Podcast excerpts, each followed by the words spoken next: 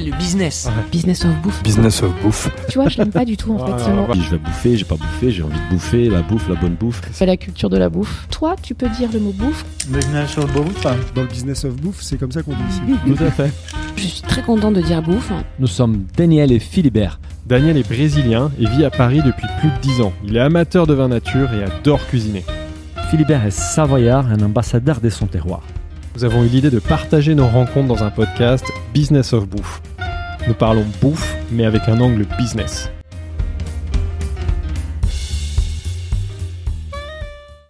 Bonjour à tous, je suis comme d'habitude avec mon associé Daniel. Bonjour Daniel. Bonjour Philibert. Et nous avons la chance aujourd'hui d'être avec l'un des pionniers de l'agriculture biologique en France. C'est un entrepreneur militant. Il a dirigé Biocop pendant plus de 15 ans. Nous sommes aujourd'hui avec Claude Gruffat. Bonjour Claude. Bonjour. Et alors pour commencer, je te laisse te présenter. Alors moi je suis euh, Claude Gruffat, j'ai j'ai un parcours dans la bio, c'est vrai, si je le donne en trois chiffres, ça fait 35 ans que je suis dans la bio, 25 ans que je suis chez Biocop, dont 15 ans à la présidence et j'ai quitté la présidence au début 2019 euh, pour me lancer dans les élections européennes. Et ça, on, on va y revenir. Et alors, on a une question rituelle dans ce podcast, c'est pourquoi la bouffe? Donc on va adapter dans ton cas, même si c'est évidemment lié. Comment tu es arrivé dans l'univers agroalimentaire euh, Bah, un peu par les racines, puisque je suis arrivé euh, dans, dans ce monde-là par l'agriculture. Moi, je suis euh, fils de paysan, euh, haut-savoyard. Je suis né sur une petite ferme laitière en Haute-Savoie, modeste ferme laitière, mais hum, qui, euh, 60 ans euh, euh, en arrière, euh, euh, pratiquait encore des méthodes d'agriculture qui étaient très euh, respectueuses des sols, de la fertilité des sols, du bien-être animal. C'est un modèle d'agriculture très familial. Ouais, Et, euh, et du coup, moi, ça m'a donné toute une culture ça qui fondatrice ouais. de, de, de, de c'est quoi l'agriculture et c'est quoi l'alimentation, parce que de cette agriculture sur la ferme euh, venait l'alimentation Ouais. qu'on était les premiers à consommer. Ce qui n'est plus forcément le cas aujourd'hui, d'ailleurs, chez les paysans, on consomme plus qu'on produit, et, euh, et, et ça m'a, oui, ça m'a donné, ça m'a forgé euh, euh, tout, tout ce qui a fait ensuite euh, ce à quoi j'ai été sensible et ce à quoi j'ai contribué. C'est-à-dire que euh, quand euh, quand j'ai j'ai j'ai été conseiller agricole dans les années suivantes après mes études euh, et que je suis arrivé dans un modèle où euh, on maltraite les paysans puisque euh, il y en a beaucoup qui restent sur le bord de la route, qui font faillite, qui euh, n'y arrivent pas, qui euh, sur un plan de travail euh, sont euh, sont à bout parce qu'ils travaillent trop, etc. Et, euh, et quand on voit en plus la qualité de ce qu'ils produisent, euh, tout ça est très contre-productif. Et moi, ça m'a amené à me poser la question de mais qu'est-ce que je fais dans mon métier de conseiller agricole? Et du coup, euh, Mais avant, ouais, voilà. avant, de, je avant de devenir conseiller, tu as pas eu envie de devenir agriculteur en fait, de prendre Ah, l'activité si, si, familiale? si, j'ai eu trois tentatives d'installation, Trois mais pas pu se faire, ouais, ouais, qui sont pas allés au bout, Donc de euh, pour différentes ouais. raisons. Euh, bon, déjà la première, c'était de pouvoir reprendre la ferme de mon père, Oui, mais je m'entendais suffisamment pas avec mon père pour que je ne que je ne reprenne pas euh, la ferme. Bon, après c'est c'est des, des situations père-fils qu'on qu'on en connaît beaucoup. Hein. Et euh, et du coup après j'ai cherché ouais quelquefois à, à voir si je pouvais pas m'installer. Et non, ça s'est jamais fait. Et il y a toujours eu quelque chose qui euh, qui qui a fait que ça s'est pas réalisé jusqu'au jour où j'ai rencontré un Oh. Quelqu'un avec qui j'avais un petit peu euh, fait route sur les questions de la bio, etc. Et qui m'a dit un jour, bah écoute, tu sais, euh, t'arrives pas à t'installer paysan, bah ça veut dire que ta fertilité elle est ailleurs et que Ouais. tu vas pouvoir mettre cette envie-là à disposition de l'agriculture, mais sous un autre, une autre forme. Ouais. Et du coup, je me suis dit tiens, ça c'est quelque chose qui me, dit- ça qui me parle. suite, ouais. Du coup, j'ai peut-être quelque chose à faire ailleurs. Et c'est comme ça que j'ai accepté l'idée de ne pas m'installer paysan et puis de, de continuer ma route. Et c'est vers quoi le, le métier d'un conseiller agricole en fait euh, C'est accompagner les agriculteurs, je suppose. C'est divers. Moi, ce que j'ai fait, j'ai beaucoup accompagné les agriculteurs dans leur période d'installation. Euh, et puis sur toutes les questions qui étaient de modernisation des exploitations agricoles, encore un terme que j'aime plus aujourd'hui, Ouais. mais qui est le terme euh, qu'on utilise, Mhm. et euh, pour le développement, pour pour tout ce qu'il y a à faire comme investissement sur une ferme, etc. Donc euh, moi, mon métier, il était principalement autour de ça. Après, conseiller agricole, il y a plein de formes. hein. Il y a ceux qui conseillent en technique agricole, comment utiliser les engrais, les produits phyto. Il y a ceux qui accompagnent. Enfin, il y a tout un tas de il y a tout un tas de, de, de, de volets. Moi, en tout cas, il était beaucoup plus sur la partie euh, installation euh, euh, juridique, économique de, de l'installation. Tu faisais ça où en Haute-Savoie ou t'avais déjà Non, j'étais à Blois, en T'étais Loire-et-Cher, déjà ça dans, dans une organisation agricole qui s'appelle ADASEA, Ouais. qui n'existe plus aujourd'hui, qui a changé de, de, de, de structuration, etc. Et c'est à ce moment-là, donc comme tu le disais tout à l'heure, que tu as été témoin des difficultés des, des agriculteurs, euh, et c'est là où t'as, tu pourrais, selon toi, c'est là qu'est venu ton engagement euh, sur le bio, pour le bio? Ah bah clairement, puisque dans le début des années 80 arrivaient sur nos bureaux et sur le mien aussi euh, euh, de plus en plus de dossiers qu'on appelait d'agriculteurs en difficulté. Ouais. C'est-à-dire c'est tous ces gens qui euh, qui n'y arrivent plus économiquement et qui euh, sont euh, euh, sont euh, au pied du mur et, et en grande difficulté et qui pour qui il faut trouver des solutions hum, et même quand il y en a plus. Et, Ouais. euh, et du coup je me suis retrouvé avec des, des gens euh, qui avaient que j'avais vu d'ailleurs dans les dossiers d'installation euh, quelques années auparavant. Pas qu'un, hein, c'est des dizaines et des Ouais. dizaines et qui euh, font faillite. Et en agriculture la faillite n'existe pas. Ça veut dire que quand ça va plus économiquement, c'est tous les biens perso perdu, qui y ouais, passent quoi. ouais. Donc euh, ça veut dire le foncier, euh, les bâtiments, la maison, euh, les meubles, tout y passe quoi. Oui. Et, euh, et bon, bah, évidemment, c'est des situations qui sont dramatiques. Euh, et, et là, moi, j'ai vu des choses qui étaient vraiment inacceptables, quoi, du style, euh, bah, pour les emprunts, euh, tout ce qu'on n'aura pas pu rembourser avec la vente de la ferme, bah, on vous fera une saisie sur salaire. Le pire que j'ai entendu, c'est pendant 70 ans. Pendant Sur- 70 ans. Donc, en Donc, plus, c'est pas des gros salaires. Quand ouais. euh, les gens rentrent à la maison euh, le soir avec des nouvelles comme ça, euh, les couples volent en éclats, euh, les, les gens ne supportent pas, et puis bah, pour un certain nombre, ça se finit au bout de la corde dans la grange, quoi. Donc, euh, quand on voit des drames comme ça. Là, c'est tout le modèle agricole qui pour moi était en question. Je me suis dit, mais bon, en tant que conseiller agricole, moi, je contribue à ça parce que quand on bosse là-dedans, c'est quand même la réalité. Et c'est pas ce que j'avais moi dans en moi. Ouais. Et on parle pas ce que comme c'est les années 60. Là, je suis au début des années 80. 80. Début des années 80, ouais. Et les bio, c'est- euh, les bio, il, est- il, Mais les il bio, devient un label en France à cette bah, époque-là. Du coup, moi, le- là, ce que je me suis dit, mais il y a bien, parce que je voulais pas quitter l'agriculture. Quand on a ça dans les tripes, on ne Oui. quitte jamais. et quand on voit cette situation-là, je pense que ça nous Et, donne et la- du coup, là, j'ai cherché autre chose. Quoi. Je me suis dit, mais il y a bien un autre modèle d'agriculture qui, qui, qui, qui est possible. On peut pas imaginer que tout l'avenir de l'agriculture passe par l'agriculture industrielle et par cette misère humaine paysanne. Mhm. Donc, euh, et, et c'est comme ça que j'ai eu la chance de rencontrer des paysans bio. Alors, il n'y en avait pas beaucoup hein, dans mon département. Il y en avait que trois à l'époque, parce que c'était En vraiment très confidentiel. Mhm. Non, non, c'est en Loire-et-Cher. Ah, là, on est à déjà Loire-et-Cher, à Blois. Et, euh, et quand je les ai rencontrés, concrètement, euh, leur pratique agricole et leurs résultats techniques, c'était pas top. Hein. C'était, on n'en était pas, c'était pas, c'était pas très ouais. bon. Mais oui, on était Ouais. au début.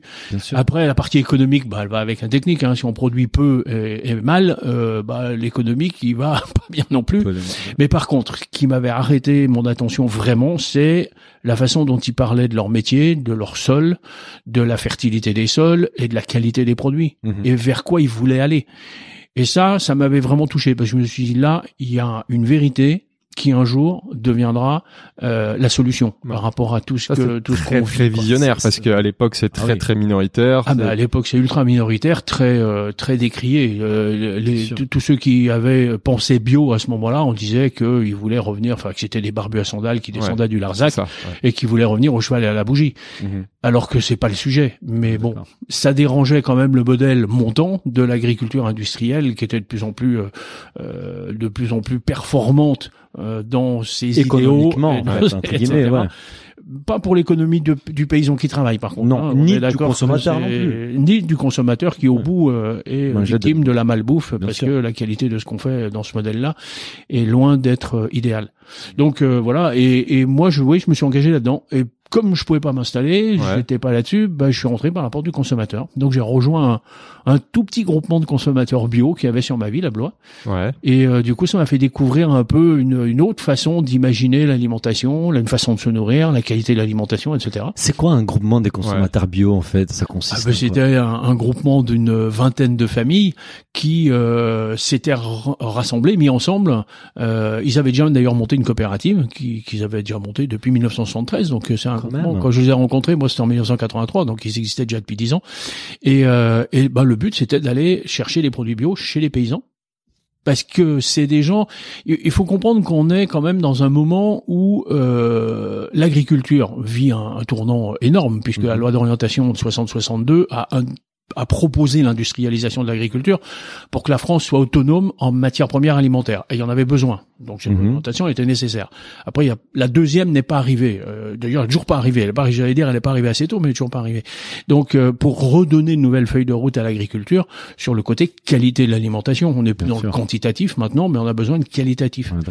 Et euh, du coup, euh, et, et donc voilà, il y a, y a des gens qui vous produisaient comme ça, et puis à côté de ça, il y a eu un autre phénomène qui est, qui est important, c'est l'arrivée des supermarchés avec le consumérisme. Et là, il y a des consommateurs qui n'étaient pas d'accord avec ça, qui se disaient, total, ouais, qui disaient mais non, enfin on peut pas non plus euh, consommer les ressources à cette vitesse parce qu'un jour elles vont se raréfier. Alors évidemment, tout le monde les regarde en disant mais qu'est-ce que c'est que ce truc? Les, les ressources rares sur une planète aussi grande que la nôtre Et euh, mais personne n'y croyait. Bah, les premiers qui se sont levés euh, pour dire ça, c'était René Dumont candidat aux élections présidentielles en 1974, si il y en a qui se souviennent peut-être de ça, qui avait ce discours en disant les ressources ne sont pas infinies, il faut faire attention à ce qu'on fait. On les prenait par un fou, je suppose. On prenait pour un fou, pourquoi? Et, et- et on peut comprendre, hein, à l'époque, la planète était grande, Hmm. beaucoup plus qu'aujourd'hui. On, est- Pourquoi on était moins nombreux. ouais. Parce que les gens ne voyageaient pas. Ouais. Donc l'imaginaire de les ressources sur la planète, ils étaient mais juste immenses en fait. Vous savez que avant, enfin euh, dans les années 60, vous ne connaissiez pas vous dans votre famille forcément une personne qui avait déjà pris l'avion. Hein. Mhm. Vrai. Donc Ouais. tout était très loin. Mhm. Aujourd'hui, tout ça paraît ridicule parce qu'aujourd'hui, on prend l'avion euh, couramment et on va deux fois par semaine à Tokyo. Donc on a Euh, pris conscience des limites de- et- des et- ressources. Et, maintenant, on voit la planète. On a, on, on a un imaginaire collectif qui commence à comprendre que oui, les ressources sont limitées parce que la planète est finie. Mhm. Donc les ressources ne sont pas infinies. Mhm. Elles sont effectivement, elles ont une limite. Donc ça, maintenant, on le comprend. Mais à l'époque, c'était pas le sujet. Oui, Donc euh, voilà. Alors il y a ces consommateurs qui sont aussi arrivés. Et alors du coup, quand ils voulaient des produits de qualité comme ils le voulaient, ben, ils n'avaient pas 50 solutions. Il fallait faire les courses à la ferme. Mais Ouais. c'est, et, ces- et ces fermiers-là, pardon, Ah ouais, ces fermiers-là, ils- ils- ils- comment ils faisaient pour vendre leurs produits? Parce qu'ils ils vendaient un produit qualitatif, mais avec une En direct. faibles. Il y avait que la vente directe, c'est-à-dire c'est à la ferme ou au marché du coin s'ils allaient au marché du coin, mais euh, en général ils vendaient tout à la ferme. Donc euh, le groupement, ces petits groupements d'achat, il- moi j'ai connu celui de bois, mais il y en avait pas mal en France. Hein. Euh, Quand euh, Biocop s'est créé en 86, il y avait 60 groupements d'achat qui étaient présents à la Réunion. Donc euh, on voit bien qu'il y en avait quand même un petit peu partout euh, sur le territoire qui étaient nés. Et, et ces consommateurs, ben leur, leur but c'était de se procurer euh, durablement euh, le, le- tout le- bah, ce qu'ils avaient besoin pour manger, quoi. hein. Donc euh, les fruits, les légumes, euh, le fromage, le, le, le riz, enfin, les sûr. céréales, les pâtes, etc. etc. Et donc toi, tu rejoins une de ces associations pour les aider? Enfin, qu'est-ce que tu fais toi dans Bah, ce, moi, je ce- rejoins cette association en Ouais. tant que consommateur. en tant que euh, consommateur. C'est pas ton, c'est pas très- ton boulot encore à ce moment-là. Ah non non non Ah. non non et puis euh, en tant que consommateur après un peu éclairé sur la question agricole je disais mais si on veut que l'agriculture biologique se développe il faut qu'il y ait plus de consommateurs parce que là on est 20 familles. C'est toujours la on question. fait, on fait même pas vivre un paysan donc euh, il Mhm. faut il faut euh, démultiplier donc euh, mon premier euh, premier acte important c'était de leur dire faut qu'on ouvre un magasin Ah. Et ce petit groupement en plus ils étaient pas forcément d'accord parce qu'ils disaient si on ouvre un magasin il faut embaucher des salariés on va payer les produits plus chers donc on n'est pas d'accord voilà. donc déjà il y avait débat Ah, Il y a d'organisation. donc et, on euh, et puis après, ben, on y est arrivé. Bon, euh, puisqu'en début 93, on a ouvert euh, le, le, le magasin à Blois. D'accord. Et moi, j'ai connu Biocop l'année suivante. Donc, euh, voilà. c'était quoi? C'était un magasin direct producteur. C'est qu'aujourd'hui, on va. Et, oh, pas tout à fait, parce qu'on avait quand même, on avait quand même un peu, on avait quand même allé euh, 400 références alimentaires. On D'accord. trouve pas ça autour du magasin en 1990 parce qu'il y a un peu de bio. Donc, euh, Mhm. donc on prend un peu plus loin les pâtes, le riz, euh, le chocolat, etc. Ça, ça se produit. C'est pas localement, donc euh, on achetait. euh, c'est- toi qui plus responsabilités. C'est toi qui ouvre le magasin ou c'est tu participes au projet euh, Ah, c'est moi qui ouvre le Donc magasin. c'est le premier magasin euh, bio que tu ouvres, c'est dans ce cadre-là. Bah, D'ailleurs, c'est Alors bio. ça c'est celui de Blois. Après il y avait déjà des magasins bio qui existaient sur le territoire. Ah, hein. Bah, c'est la Mhm. première fois que tu ouvres un magasin, c'est à ce Ah moment-là. Ouais, d'accord. C'est ça. Moi, j'avais lu aussi euh, en, en, en préparant le, le rendez-vous qu'à un moment, tu avais travaillé pour Ecoser. T'as été conseiller pour Ecoser. C'est une, une légende, c'est vrai. Non non non oui, oui Ouais. bien sûr j'avais travaillé j'avais C'est travaillé avant pour ça, dans les dans les contrôles c'était euh, ouais j'ai démarré si j'ai bonne mémoire c'est en 89 et puis ça s'est arrêté euh, en 95 ou en 96 Ouais. euh, bah, parce que j'étais dans le magasin et du coup je devenais. c'est ce euh, que tu faisais justement avant d'ouvrir le magasin. T'étais euh, quoi T'étais conseiller pour Écossaire, c'est ça? Bon, on appelle ça un contrôleur certificateur chez EcoCert. ouais. Donc t'allais euh, justement contrôler le. le- Alors les- les là, le, le, le travail, c'est d'aller, de passer sur les fermes, Ouais. dans les entreprises qui transforment, Mm. pour euh, vérifier leur process de fabrication, vérifier toute la démarche, pour voir si ils sont certifiables en bio et si euh, ils méritent le certificat en bio Mhm. pour l'année en cours. c'est là, là vraiment la première fois où tu travailles dans l'univers bio. C'est avec, euh, c'est enfin c'est lors de ton expérience euh, Écossaire. Expérience EcoCert, euh, Ah, oui, c'est ça, oui, bio, professionnellement, oui. Ouais. Sachant que Écossaire, c'est pas si c'est alimentaire ou c'est pas alimentaire? Non, c'est c'est un label alimentaire, c'est ça ou c'est Le, bah, Que qui certifie tout l'alimentaire en bio. ouais. Donc, Ah euh, mais la production directe euh, sur les fermes, euh, chez les transformateurs, etc. Quoi. Que je vois le label Écossaire surtout sur les produits cosmétiques. Moi, je me trompe ou c'est Ah ben ils font aussi ah donc c'est pas la aussi, mais c'est c'est petite plus partie alors. euh, bah la cosmétique c'est une Ouais. plus petite partie que l'alimentaire bien sûr. Mhm. Et si, et si on revient donc à la boutique que tu as créée en 93, tu décides ensuite d'intégrer Biocop.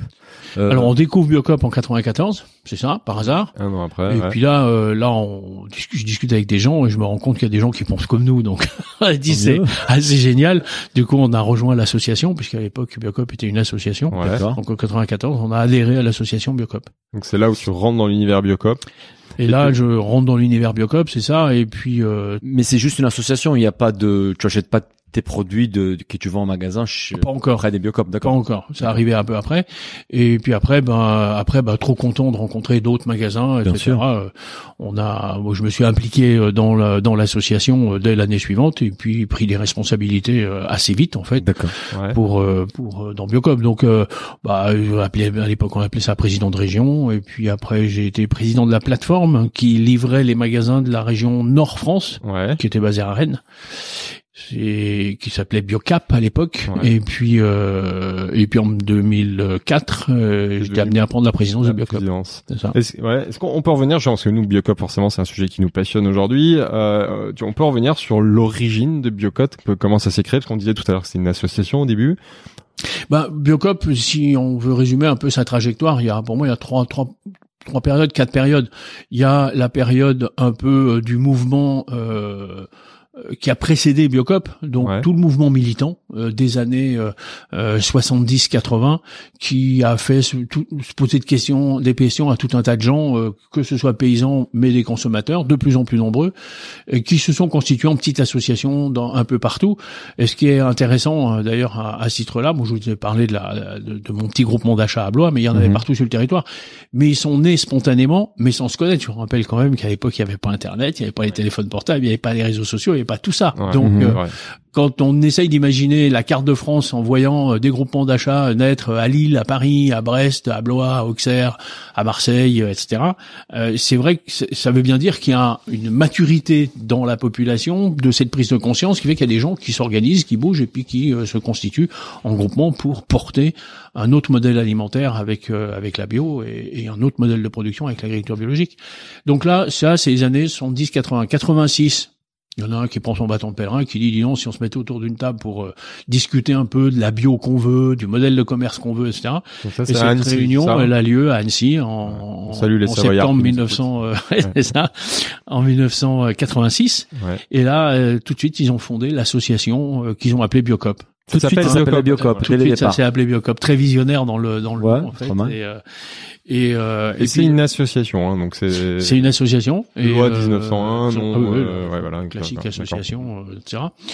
Qui a duré jusqu'en 2002. Donc euh, après toute la période entre 86 et 2002, je veux dire que c'est la période euh, associative qui a fait quoi? Qui a plutôt travaillé le cahier des charges de Biocop, la qualité du cahier des charges de Biocop Mhm. et des engagements sociétaux qu'on prenait avec le Mhm. projet Biocop.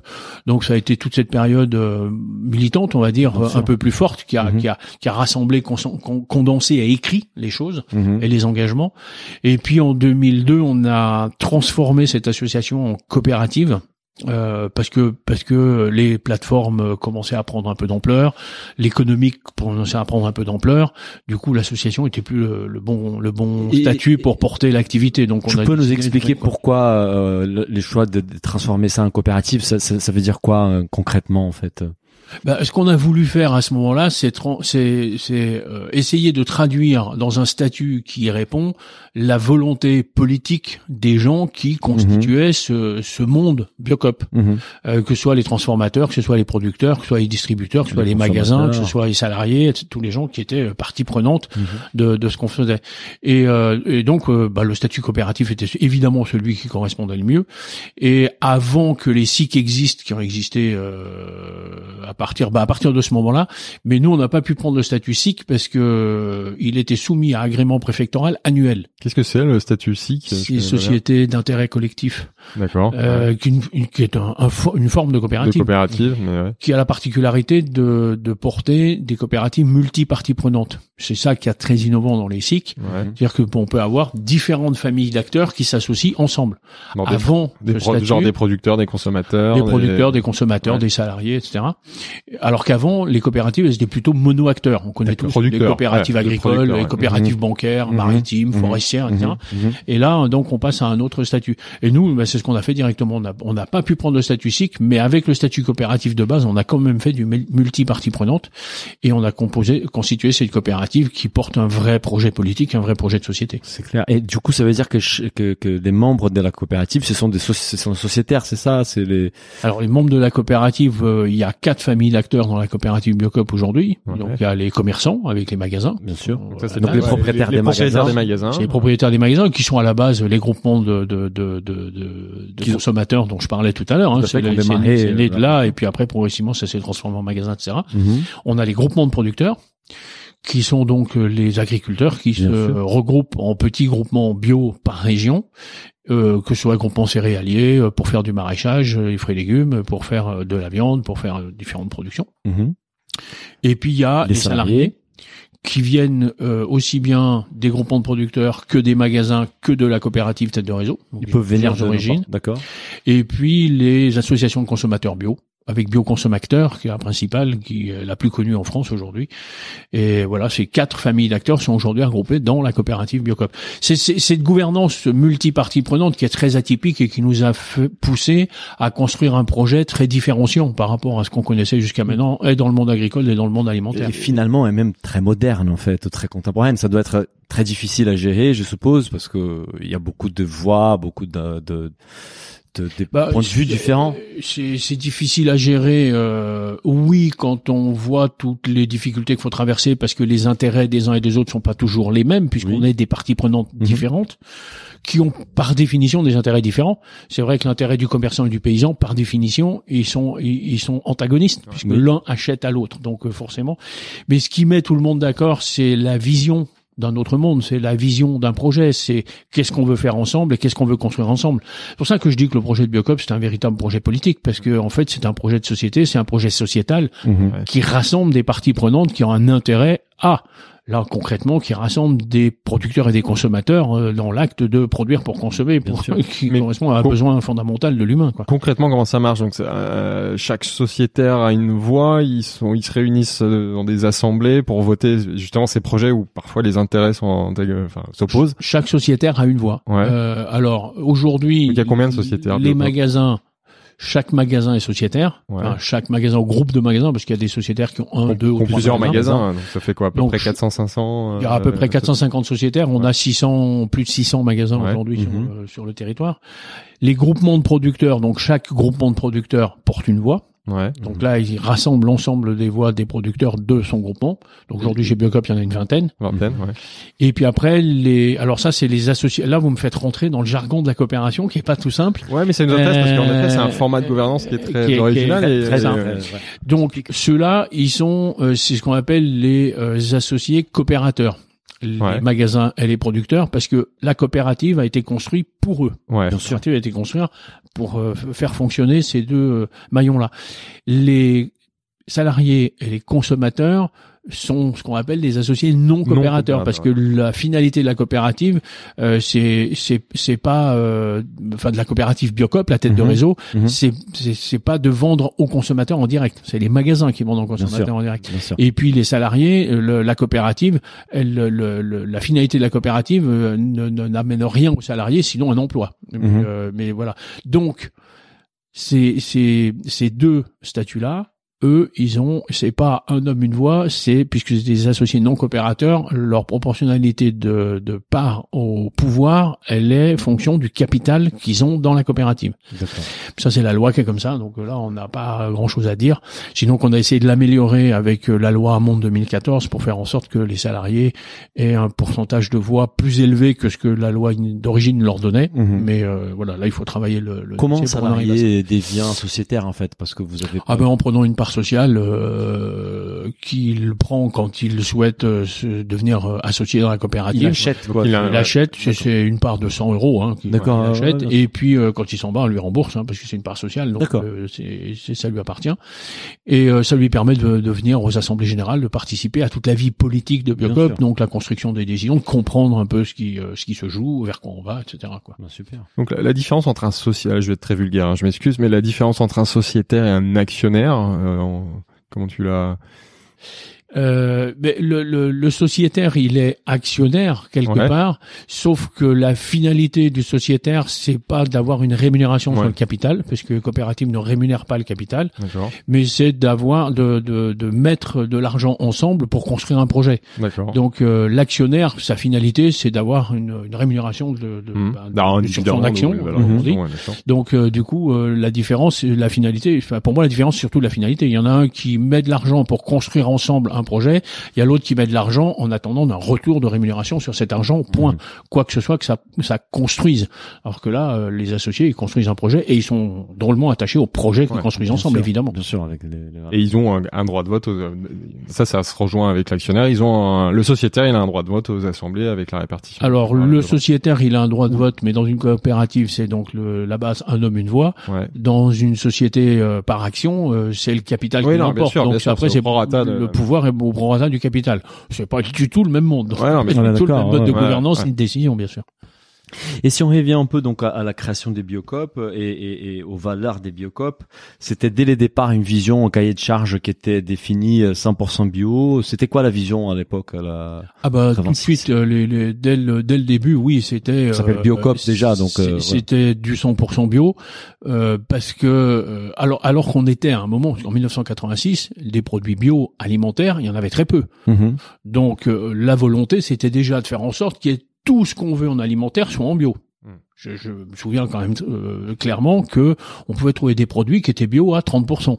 Ah. Puis après à 40%, à 50%. Ça veut Bah dire oui, quoi parce bio à 30% ben, ça veut dire qu'on avait une partie des ingrédients qu'on pouvait trouver en bio, mais le reste ça n'existait pas. Ah, À cette d'accord. période, il y avait déjà Donc un il label- fallait, il fallait. Il y avait déjà le label euh, européen. Non, le label européen, non, il est arrivé non, il arrivé bien après. Il est arrivé en 1990, 91. D'accord. Mais euh, oui, c'est ça. Et puis après, ben, on a fait progresser pour qu'il y ait de plus en plus de matières premières en bio, oui, donc d'ingrédients en bio pour avoir des produits. Il fallait convertir final, des producteurs euh, sur différentes filières pour qu'ils et des transformateurs. et les transformateurs surtout. Ouais, bien C'est sûr. quand même aussi un, un challenge qui était quand même euh, pas simple, hein, parce que c'est là on a été vraiment créateur de marché, créateur de produits euh, pour arriver à faire le monde qu'on connaît aujourd'hui. Mais Oui. euh, on, a- on, on Et- est vraiment parti de zéro, quoi. Et je suppose qu'à cette époque-là, aujourd'hui, on va en parler plus tard, mais il y a des intérêts économiques qui poussent les gens à aller vers les bio ou la bio. Mais mais mais à l'époque, non. À l'époque, économiquement parlant, c'était pas non plus. euh, Ah ben non, à l'époque c'était que le militantisme, c'était Voilà. la volonté, la conviction politique. euh, que euh, il fallait changer de modèle alimentaire et qu'il fallait manger différemment. C'est devenu à la mode, hum, heureusement ou pas, on en reparlera après, mais à l'époque ça l'était pas, donc c'était très Ah à l'époque, visionnaire et risqué. C'était d'une part visionnaire, mais c'était enfin très volontariste de, la part de Bien ceux sûr. qui le portaient, parce bien que sûr. parce que c'est tout ce qui été dit autour de cette question-là n'était pas euh, plébiscité, c'était on était critiqué, décrié, etc. quoi. Donc euh, ouais, c'était c'était sur le terrain, c'était quand même un peu compliqué. Donc la bio, elle s'est construite petit à petit, et puis quand on est arrivé euh, oh, bien au milieu des années 90 voire fin des années 90 où on a enfin pu tout avoir en bio et voilà, pour arriver au 100% bio. C'est donc on a mis à la fin des années. ah oui, oui, on a mis, euh, oui, il a fallu, euh, il a fallu quand même euh, des années et des années pour arriver à tout, à trouver tous les opérateurs, parce que les opérateurs qui s'engageaient en bio à l'époque, c'était quand même une démarche personnelle risquée, Mhm. complexe, Mhm. parce qu'il n'y avait pas toute la technique, on n'avait pas tous les produits. Qualitativement, c'était, c'était, il fallait, c'était un enjeu qui était important, euh, donc il fallait trouver les gens pour le faire. Quoi, c'était pas quelque chose qui était euh, aujourd'hui qu'on a toute la technique, qu'on a une, quantitativement les matières premières qu'il faut pour Mm. faire, etc. Euh, ça pose évidemment beaucoup moins de questions. Mais Mm. quand on part de zéro et qu'il faut tout construire pas à pas, euh, ceux qui s'engagent dans cette démarche-là, faut y aller quoi. Hein. C'était pas, euh, c'était pas, euh, c'était pas gagné, c'était pas simple. Donc beaucoup de conviction pour amener de plus en plus de personnes euh, à devenir acteurs de ce monde-là. Donc les rencontrer, euh, travailler ensemble, convaincre, convaincre qu'il y a un avenir alors que tout le monde disait que c'était ridicule et que ça n'en avait pas, etc., etc. On était vraiment à contre-courant. Oui, mais, les- mais votre rôle est très important de, de vraiment incentiver la consommation des produits bio, parce que c'est la consommation qui va permettre aux producteurs de dépasser au bio. Bah, le rôle qu'a joué Biocop là-dedans, c'est justement de rassembler un certain nombre d'acteurs, de faire une masse sur les produits, sur la production, etc., pour euh, pour finir par créer un vrai marché. C'est et donc donner envie et donner du crédit à une démarche pour attirer des nouveaux opérateurs, etc., etc. Et là, je pense que Biocop a vraiment joué un rôle majeur en France pour arriver à créer ce marché, à construire ce mode de consommation que qu'on connaît aujourd'hui. Si, si on revient quand même un peu sur le cahier des charges Biocop, il a la réputation pour être l'un des plus stricts euh, du marché de la distribution. Mais, mais justement, il, il consiste en quoi précisément? Tu parlais du 100% bio. Enfin, quels sont les critères euh, Enfin, comment on peut résumer le cahier des charges euh, de, Alors, euh, les, les critères importants qui sont à retenir dedans, le 100% bio, Ouais. euh, jusqu'à ce qui concerne les conservateurs et les arômes. On Et a été les premiers à, à pousser les transformateurs à venir aussi sur ce terrain-là, qui est un terrain compliqué. Ouais. Donc vraiment 100% bio. Et là où il faut être clair, c'est qu'on va au-delà du, des, des critères de la réglementation européenne, parce que dans la réglementation européenne, on peut avoir des produits bio qui sont pas 100% bio. C'est ça qu'il faut Dans la réglementation européenne, Ouais. un produit peut être dit bio à partir du moment où il a 95% de ses ingrédients en bio. Mhm. Ouais. Donc nous on a dit c'est 100%. Ouais.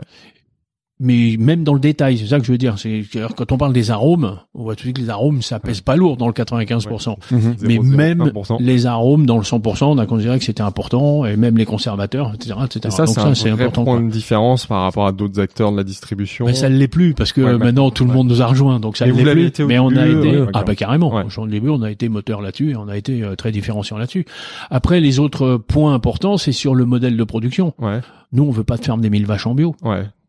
Alors que le cahier des charges européen le permet. Hein. Je veux dire, celui qui veut se lancer là-dedans, c'est possible. Donc bien- pas d'agriculture industrielle en bio chez Biocop. Donc on veut garder des modèles de ferme qui soient à taille humaine. Mhm. Alors qu'est-ce que ça veut dire? Donc ça c'est les producteurs qui le définissent eux-mêmes. Nous on a nos groupements qui sont adhérents à Biocop et les producteurs qui rentrent dans ce groupement c'est selon les règles du groupement. Donc selon les règles du cahier des charges de Biocop. Donc des fermes à taille humaine, un maximum d'animaux par paysan Mhm. parce que on parle du bien-être animal mais il faut aussi parler du bien-être paysan. On Vous savez qu'aujourd'hui, on voit couramment des fermes laitières, par exemple, avec euh, 120 vaches laitières euh, pour une personne, Ouais. qui s'en occupe tout seul. Mais c'est le bagne, hein. C'est le bagne. en plus, il n'y a pas de vacances. On discutait Alors, il avec. y a, euh, il y a, les vaches laitières, faut les traire deux fois par jour, tous les jours, Voilà. et, et elles s'arrêtent pas pendant un mois. Vous avez raison. Donc, euh, c'est compliqué de faire les remplacements. Donc après, il y a les groupements qui sont nés, etc. Mais c'est voilà. Et, et euh, en bio, on veut pas rentrer dans un modèle comme ça. On veut que le bien-être animal soit mené aussi par le fait que les paysans aient le de s'occuper de leurs animaux correctement. mhm. Alors tout ça, c'est des mots très génériques, mais s'occuper des animaux correctement, déjà, faut les connaître un par un, faut les identifier, Mhm. il faut euh, être, les, les suivre sur un plan sanitaire. Les animaux, ils sont comme tout le monde, comme des gens. Hein. Il y a des, moments ils vont bien, des moments ils vont mal, donc il faut être faut, faut être proche d'eux, etc., les soigner, etc. Donc tout ça, c'est voilà, donc euh, une, un, un modèle d'agriculture qui, qui qui dit ça. Mhm. Après, dans le modèle d'agriculture, c'est pas de monoculture. C'est-à-dire, vous mettez toujours la même culture sur la même parcelle, vous épuisez les sols. Bien sûr. Et vous abîmez la parcelle et vous augmentez le risque parasitaire. Parce que quand on a toujours la même culture au même endroit, ben évidemment les parasites sont là tout le temps et du coup la pression parasitaire augmente. Donc il faut traiter. Alors que si on fait une diversification ouais. sur les parcelles, une diversification de culture sur les parcelles, on n'a pas le même souci. C'est toute la fameuse prévention qu'on travaille en bio. Bien Ça, sûr. C'est un modèle de conduite agronomique des productions qui fait que, eh ben, on a moins besoin de traiter parce qu'on travaille différemment et qu'on s'y prend différemment dans le modèle de Et production. toutes ces dimensions euh, humaines, euh, bien-être animal, sociétal, le bio, il prend pas en compte en fait. Les bio qu'on va acheter dans la grande distribution, il prend pas forcément en compte. Eh ben, si ça vient d'un modèle agro-industrie, euh, non, Non. on prend pas en compte. Donc, euh, on est dans un modèle de production qui est différent. Euh, nous, on a, on a, euh, quand on a vu par exemple qu'il y avait euh, un de nos fournisseurs qui euh, par le, le biais des, des capitaux qui s'emboîtent dans les sociétés, dans les entreprises, etc., euh, était amené à toucher aux fermes des mille vaches, euh, on l'a sorti de nos, nos fournisseurs Mhm. parce que philosophiquement, on veut pas des fournisseurs qui vont euh, dans ce modèle-là. Bien sûr. Mais comment on fait pour pour euh, on a besoin des pédagogies auprès des consommateurs pour qu'ils prennent conscience de tout ça. Moi par exemple, je donne mon exemple personnel. Moi j'ai eu un fils, euh, mon, mon fils il a 5 ans, donc à partir de ces moments-là, j'ai commencé à consommer du bio. Donc il y a 5 ans, je suis consommateur récent du bio. Euh, à la- au départ, j'ai consommé du bio sans faire différence entre le bio, la bio, les démarches qui vont derrière la- le label. Depuis deux ans, avec les émissions, des articles, machin, j'ai pris conscience qu'il y a quand même d'autres dimensions au-delà du label qui que je dois prendre en compte en tant que consommateur. Et là, depuis deux ans, je change mes habitudes et j'achète pas que du bio, j'achète aussi bah, des produits issus d'une agriculture euh, paysanne, durable, etc. Mais pas tous les consommateurs sont arrivés là. D'autres, euh, comment on fait pour pour pour apprendre, pour communiquer au plus grand nombre euh, ces besoins-là, euh, ces dimensions-là? Bah moi, je, ce que je constate, c'est que le bon sens populaire est- est- a des réactions qui sont très intéressantes. Pourquoi on a dit que le local c'était le mieux de tout en fait? Et, et les gens, je vois bien, en bio, quand ils voient des produits euh, qui viennent euh, d'Amérique du Sud euh, et qui sont euh, dans des magasins en France, ils disent spontanément, mais ça peut pas être bio. Déjà, on voit bien qu'il y a un bon sens qui s'installe. Mhm. Ben non, c'est alors ça a été bio dans la phase production, mais quand la phase transport est souvent par avion pour venir euh, dans l'assiette consommateurs ça, européens, Mhm. on a tout cassé. Ouais. Oui, mais les gens le sentent bien ça, Mhm. instinctivement. Donc, euh, de dire que si on travaille avec une agriculture locale, une agriculture des terroirs, euh, avec des fermes qui restent des fermes à taille humaine, on voit tout de suite qu'il se, on pose un avenir de nos paysages, de nos territoires sur un plan économique qui est complètement différent. Aujourd'hui, vous avez des manifestations de riverains, de, de citoyens. Quand vous avez une porcherie de 3000 porcs qui va s'installer, etc., vous n'avez pas de manifestation quand vous avez une ferme euh, avec euh, 35 ou, ou 50 vaches laitières, avec euh, une porcherie, avec euh, euh, 50 truies euh, en, en liberté euh, dans Quand les champs, etc. Humaine, Pourquoi Parce que les nuisances sont pas les mêmes, parce que la concentration animale avec tout ce qui va avec n'est pas du tout la même. Mhm. Et, et on voit bien que là, on, on tient le, le, le bon bout par rapport à ça. Biocop a dit depuis le début, le plus local possible. Dans le cahier des charges Biocop, les magasins, leur boulot, c'est d'acheter le plus local possible. Aujourd'hui, on manque de produits locaux, mais euh, la règle, c'est ça. Donc, euh, comment sensibiliser les gens? Ben déjà, rien que par leur bon sens, ils sont sensibilisés. Alors maintenant, il faut qu'ils fassent le pas de plus en disant, en fait, il faut que je fasse attention dans ce que j'achète, que ça corresponde à ce que je pense. C'est-à-dire de dire, bon bah là, ça vient de la- des fermes autour, ça vient du département, donc ça vient de pas loin, etc. Par contre, euh, tout ce qui vient et qui est fait de l'importation, on on est à peu près euh, en alimentaire, on est à peu près sûr que ça a été transporté par avion, rarement par bateau. Nous, on impose chez Biocop que ce soit transporté par bateau. Il n'y a pas d'avion, hein. il n'y a aucun produit qui vient par avion. Ah non non, nous ça c'est on l'a interdit que- comment vous fixez des limites? Parce que chez Biocop, je pense que je me trompe pas, mais il y a quand même des bananes, on trouve des ananas. Ah mais tout ça est transporté par bateau. La, la priorité, c'est on vous, vendez que des produits. Enfin, si vous allez chercher des La priorité c'est les produits locaux. Ouais. Donc les magasins achètent en direct les produits locaux. Ensuite, la cascade suivante, c'est les filières françaises. Mhm.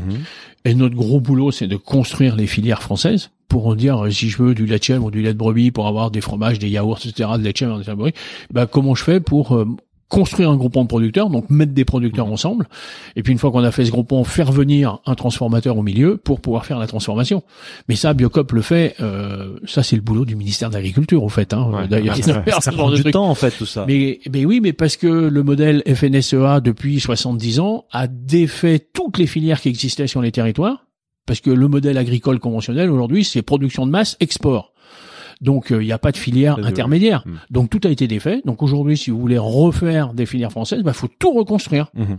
Et ça veut dire qu'on met des techniciens sur le terrain qui passent beaucoup de temps à faire toute cette construction, etc. Mais à la fin de l'année, ça se retrouve dans le prix de notre yaourt aussi. Alors Mhm. après, on dit les produits sont plus chers, ce qui n'est d'ailleurs pas forcément vrai. Mais euh, il y a tout ça derrière la construction des filières, tout cet engagement, on le porte, on le finance, etc. On n'a pas d'aide. Hein. Oui.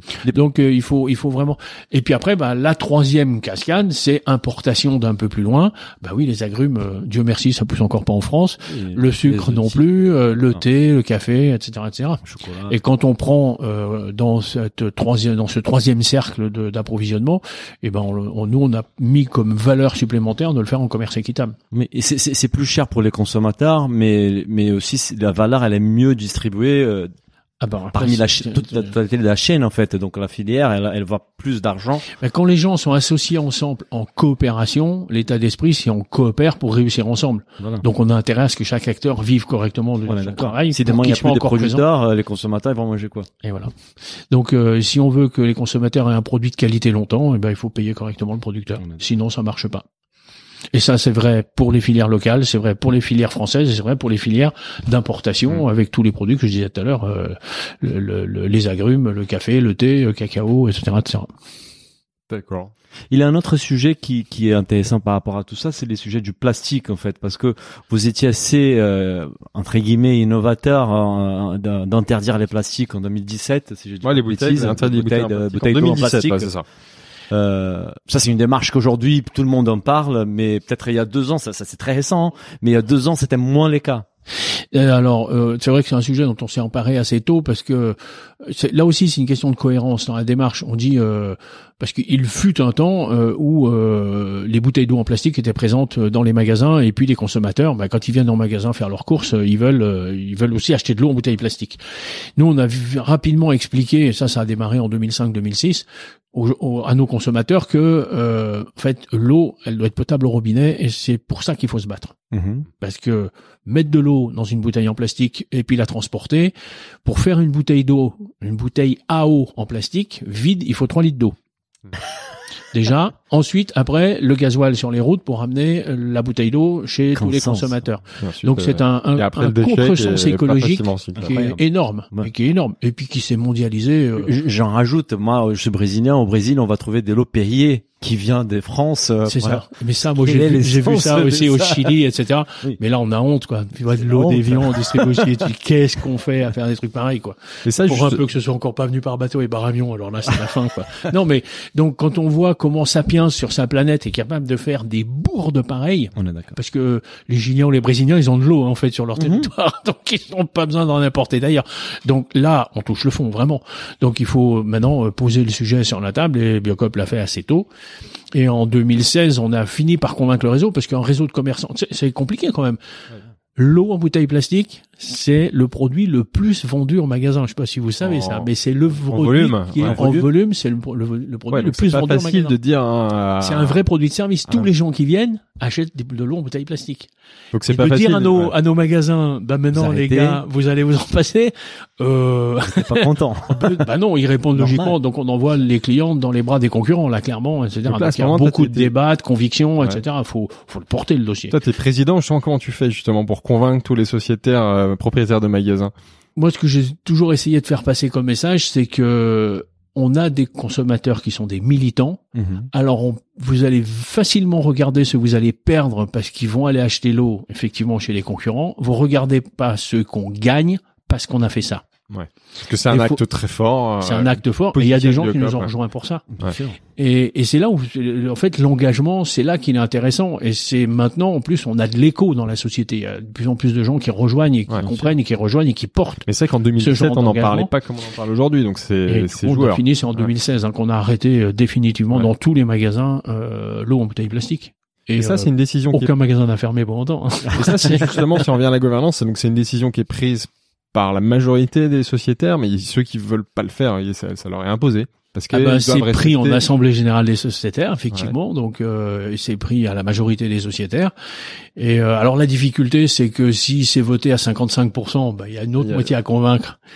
Ça veut dire que ça aura été une mauvaise décision, que c'était trop tôt. Ouais. Donc, euh, il Donc faut là, que ce soit, il faut que ce soit majorité au moins aux deux tiers. Ben, Ouais. On, on, on tiers. essaye.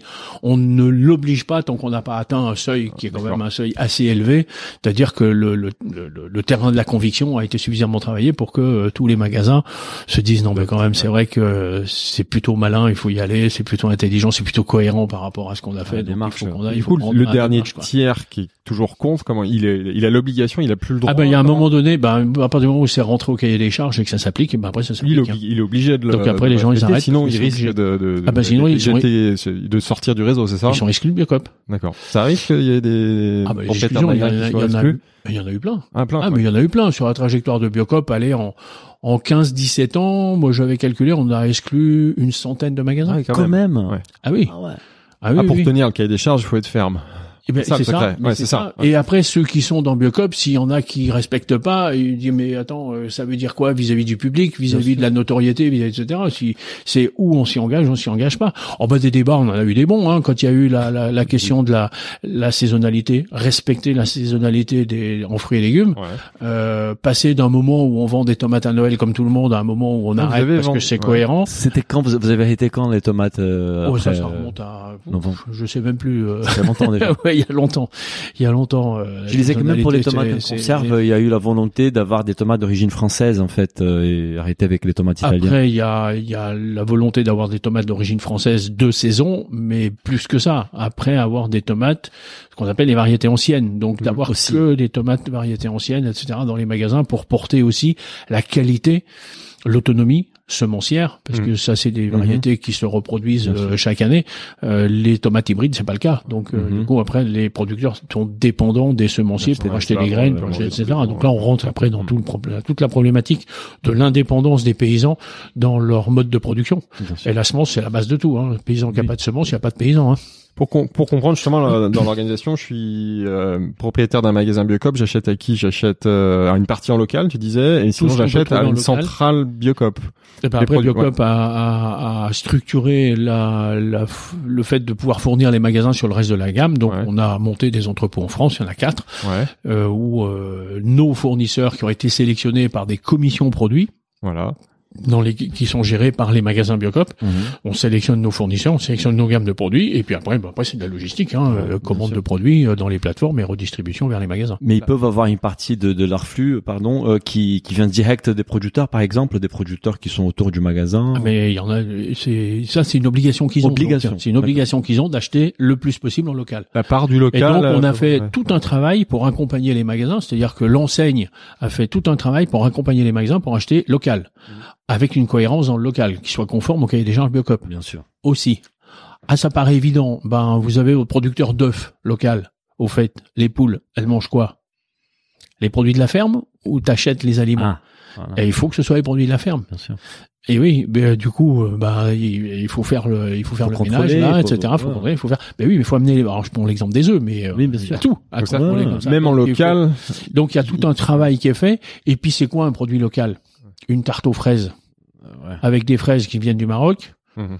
la pâte à tarte qui est faite avec de la farine de blé qui vient de Pologne, la crème du fond de tarte qui fait avec du lait euh, d'Allemagne, et et puis quand on a des magasins qui s'appellent local parce que ça a été fait par un pâtissier local. Ah ben non, c'est pas ça le local. Non, il faut aller regarder toute Et la il faut aller regarder ouais. toutes les matières. Eh ben oui, Mm, mm, c'est sûr, c'est logique. chercher. Oui, bien Et, ouais, c'est logique. Mais alors, quand qui- on est sur le terrain, ah, là, il y a un challenge. hein. C'est du boulot quand même, parce qu'il faut vraiment faire le tour de la question et puis amener euh, certains euh, opérateurs à évoluer Mhm. en disant bah ouais vous, achetez vos produits là-bas etc bah faut changer il faut maintenant euh, donc faut les accompagner faut pas être brutal dans le dans le, dans le truc donc il y a tout un accompagnement etc Donc, que donc même il les faut qu'on accompagne les magasins aussi sur cette démarche parce que chaque patron de magasin a pas forcément toute la technicité Oui. etc pour aller euh, faire toutes ces démarches là D'ailleurs, donc vous voyez tout ce que ça veut dire comme, Oui, comme oui, non, accompagnement énorme. pour Ouais, développer le ça, c'est les rôles de la coopérative, je suppose. Mais, mais là, tu touches un point qui est intéressant, c'est, c'est les, les propriétaires des magasins, parce qu'on lisait qu'il y a apparemment 2000 candidatures par an, et vous sélectionnez, euh, je sais pas, 30 personnes par an pour le... Ça, c'est pour euh, les nouveaux, Les nouveaux magasins. qui veulent rentrer dans Biocop. Oui. on a entre 1000 et 1500 candidatures Énorme. chaque année pour euh, pour euh, nous rejoindre et on installe euh, bon, allez, une trentaine de nouveaux sociétaires. On ouvre 70 magasins, mais là-dedans, il y en a une trentaine qui sont des des nouveaux euh, qui arrivent dans le réseau. Et ces nouveaux, j'imagine qu'ils, bah, ils- j'imagine non, ils partagent les valeurs des biocop et du coup ils sont très euh, En tout cas, ils au- sont mûrs pour les partager quand ils arrivent et ils, se les, ils les cultiveront au fur et à mesure des premières années dans Biocop. D'accord. Mais ce qu'on veut éviter, c'est de rentrer des gens qui sont trop loin des valeurs, Bien sûr. qui viennent pour d'autres raisons. Mhm. Mais après, euh, Surtout pas en obligé de faire chemin ensemble, donc euh, ils ont d'autres endroits pour le Il faire. Mais en tout cas, nous, on partagera pas ces projets-là avec eux et euh, ils rentrent pas chez Biocop. Donc Il la doit- sélection est assez euh, assez euh, euh, euh, dure et euh, Ouais, assez ferme. Mais l'idée, c'est que le réseau grandisse avec euh, que le nombre d'arbres de la forêt grandisse euh, et, et se ressemble et qu'on n'ait pas euh, des, des gens qui soient dans le réseau et qui veuillent prendre et qui veuillent influencer le réseau pour aller dans des directions qui sont pas celles que, que- qui ont été euh, euh, mises en œuvre à l'origine et puis euh, qui sont sur une trajectoire euh, garder la trajectoire laquelle Surtout en ce moment où le bio est à la mode, j'imagine qu'il y a beaucoup de candidats qui viennent avec l'idée de faire de l'argent, ce qui était peut-être moins le cas avant. Donc il faut faire le tri sur ces, avec ces candidats-là. Forcément, Ouais, ouais. forcément. Vous avez tout un tas d'acteurs qui s'intéressent à ce domaine-là parce que parce qu'il est devenu euh, plus intéressant qu'il beaucoup plus qu'il n'a attractif été, que, n'a euh, été par le passé. Quoi. Il, il y a un autre sujet qui nous intéresse beaucoup euh, par rapport à, à tout ça, c'est aussi les vracs. On, a- on regardait que, euh, je pense qu'en 2015, lors du, du COP, de la COP 21, vous avez eu un magasin, vous avez fait un test, un magasin euh, pop-up éphémère euh, pendant deux mois, et Biocop euh, 21, où vous aviez euh, une offre sans emballage, 100% vrac. Et je pense qu'à l'époque, on disait que ce serait un test pour ensuite ap- appliquer ça sur dans d'autres magasins. Que- Quels, quels ont été l'apprentissage que vous avez eu par suite à cette expérience-là? Bah, euh, c'était Biocop 21 ouais, qu'on avait ouvert pour euh, pour euh, faire un clin d'œil à la COP 21 et puis essayer Mhm. de voir comment on peut euh, sensibiliser. Alors premier premier euh, apprentissage, c'est voir comment les consommateurs réagissent. Et ça a été plutôt un succès de ce côté-là. C'est-à-dire qu'on a eu euh, on a eu énormément de gens qui ont adhéré à l'idée, qui sont Mhm. venus, etc., qui nous ont dit après fermez-le pas. c'est un magasin éphémère, donc il n'est pas fait pour durer. Ouais. Euh, ça nous a montré comment les gens sont capables de s'adapter à faire les courses différemment. Parce que quand on vient dans un magasin où on achète en vrac, ça veut Mhm. dire qu'on vient avec un panier plein d'emballages vides pour remplir des emballages et repartir à la maison avec un panier plein d'emballages pleins. Mais ça, c'est pas la façon courante de faire les courses. La façon Oui. courante de faire les courses, c'est je rentre du travail, je m'arrête au magasin et voilà. Et du coup, il faut les sachets en papier, il faut etc. etc. Donc euh, c'est un autre comportement euh, à avoir et ouais. qu'il faut arriver à, à mettre en œuvre. Ce qui s'est plutôt fait dans les années qui ont suivi, parce que nous du coup ça nous a encouragé, euh, parce que le deuxième intérêt c'est ça, ça nous a encouragé à Mhm. porter ça parce qu'on a du coup pris la mesure que euh, il pouvait y avoir du répondant, etc. Euh, la bonne surprise, c'est que ça ne s'est pas seulement propagé dans les grands centres urbains avec euh, l'extrême proximité. On est les gens qui sont que autour du magasin. Mais moi, je vois aujourd'hui en tous les magasins, les beaucoup de gens, notamment les jeunes, viennent euh, avec euh, leurs emballages vides pour faire Bon, les ouais. courses et, et faire les courses, mais aussi bien au rayon euh, charcuterie, boucherie, etc., que au rayon épicerie, que avec des bouteilles pour tout ce qui concerne le liquide alimentaire, que avec les bidons en plastique pour ce qui concerne les shampoings, les savons liquides, etc. Mhm. Et, et là, euh, moi, je suis épaté de voir qu'on a de plus en plus de consommateurs qui, euh, finalement, dans leur panier, ont pas d'emballage à jeter euh, une fois qu'ils seront rentrés à la maison. Mhm. Et c'est euh, finalement c'est allé assez vite parce que Très en vite. quelques années, euh, il y a une prise de conscience euh, qui s'est faite de manière importante par plein de chemins. hein, D'ailleurs, autour de Biocop, euh, avec les zéro déchets, toutes les associations qui militent, etc. Mais du coup, qui a un vrai impact. Et aujourd'hui, on voit des consommateurs qui se responsabilisent énormément dans, leur, Mhm. dans leurs achats euh, par rapport à ça. Quoi. Et on voit même un boom en fait. Moi, à chaque fois, à chaque épisode de notre podcast, j'ai parlé des kilogrammes qui a l'épicerie que j'ai à côté de chez moi, euh, donc sans emballage, tout un vrac. J'habite dans les 19e arrondissement vers euh, but de Chaumont. C'est un énorme succès depuis un an et c'est toujours plein. Et depuis un an, j'ai eu deux ou trois épiceries similaires qui sont ouvertes dans, dans, dans le même esprit. Et on voit que les consommateurs sont prêts, ils ont envie et, et qu'on commence à avoir une offre qui est de plus en plus importante en fait. C'est ça, c'est ça. Donc, euh, à partir du moment où les gens euh, réagissent, l'offre vient. Hein, Euh, sûr, elle se met en place, etc. Sous plein de formes. Aujourd'hui, Biocop, c'est peut-être le premier offreur de vrac en France, mais on voit qu'il y a des tas de petits réseaux qui sont en train de, de monter, de naître, qui Mhm. font des choses bien hein, sur euh, la partie de la distribution des produits en vrac, etc. Et je trouve que ça, c'est intéressant, c'est prometteur pour la société, pour l'avenir. À un moment où on dit euh, la mer de plastique, à un moment où on dit il faut arrêter, euh, il faut euh, ne arrêter d'en d'en d'en d'en mettre. Et puis d'ailleurs, on se pose la question de comment on va recycler le plastique qu'il y a dans les océans aujourd'hui. Mais euh, mais il faut surtout arrêter d'en émettre. Et, euh, Mhm. et ces initiatives-là sont hyper enthousiasmantes. C'est clair. Et on sous-estime parfois la force que nos choix, autant que consommateurs, ils ont par rapport au- à ces changements-là. en Ah, mais fait. ils sont énormes, ils sont énormes. Chacun a un pouvoir qui est vraiment fondamental et énorme. Son- notre mode de consommation influence de manière lourde notre environnement, proche notre économie locale, proche notre. no- no- il y a un moment, il y a un slogan qui disait nos emplettes sont nos emplois, mais ça a jamais été aussi vrai, quoi. Et euh, mais, ouais. mais nos emplois et notre environnement, Mm. nos emplois et notre environnement. Maintenant, il faut ajouter ça. Et ça, Mhm. c'est ça a jamais été aussi fort, ça a jamais été aussi vrai. Et il faut vraiment que la bascule se fasse, quoi. Il faut euh, il faut déserter euh, les, les- les- la distribution généraliste de masse pour aller euh, dans l'économie locale vers euh, des systèmes différents euh, de production, de, de, de transformation et de distribution de produits alimentaires et non alimentaires. On va dire de mode de vie en bio. Bien sûr, tout à fait. Sur, sur le vrac, tu vois des, des, des freins. euh, Parce que je, je lisais l'interview euh, en préparant pareil le- le- l'entretien. Tu, tu, tu dis qu'aujourd'hui il y a quand même des freins euh, législatifs. Il y a des parce que ça, il- tu dis qu'il y a une belle dynamique, mais euh, ça pourrait aller beaucoup plus vite, beaucoup plus loin. Euh, maintenant, il faut que le législateur accompagne Ouais. ce mode de distribution. C'est-à-dire que quand on est avec euh, notamment le vrac liquide, euh, il y a toute la question de la responsabilité de l'hygiène dans le, la bouteille ou dans le dans le, le bidon. Est-ce que euh, c'est le consommateur qui vient avec une, euh, une bouteille d'huile qu'il n'a pas nettoyée, il remet de l'huile dedans, ça a le goût de rance, machin, qui est responsable Le commerçant, le consommateur, le producteur d'huile, etc. Ça, il faut trancher, il faut poser les choses clairement. Aujourd'hui, c'est trop flou. Et, euh, et du coup, ça, ça, ça met de la réserve sur le fait de de- d'amplifier euh, et d'aller plus vite sur ce terrain-là. Donc, Mhm. il faut que le législateur, là aujourd'hui, euh, et la loi qui est en train de passer en ce moment d'ailleurs, euh, j'espère qu'elle va euh, qu'elle va apporter des vraies réponses et qu'on va aboutir sur des vraies réponses par rapport à ces questions-là, de manière à vraiment Ouais. encourager, euh, à encourager euh, ce, ce mode de, de, de mise en marché. Aujourd'hui. Un autre exemple aujourd'hui, euh, globalement, il faut être à peu près derrière la machine euh, à vrac, que le commerçant soit- soit- accompagne le consommateur pour remplir son bidon. Si on veut vraiment que ce modèle se développe, il faut pas poser ça comme euh, Contrainte. comme contrainte parce Oui. que ça va pas être possible. Mmh. Donc il faut que chacun puisse le faire. Donc euh, il faut que le- la législation soit c'est la législation qui va faire changer ça. Et l'offre aussi. On a on a fait un, peu, un podcast avec Christophe Audouin des Deux Vaches, notamment avec sa marque Faire Bien, qui est distribuée dans les bah, chez Naturalia. hein, désolé pour la concurrence, mais qui a fait des essais de distributeurs automatiques de produits frais, mais qui disait en effet justement aujourd'hui le consommateur est pas forcément prêt aujourd'hui à, à utiliser des machines, mais en effet il, rejo- il rejoignait ton point. Il y a un vrai sujet euh, légal.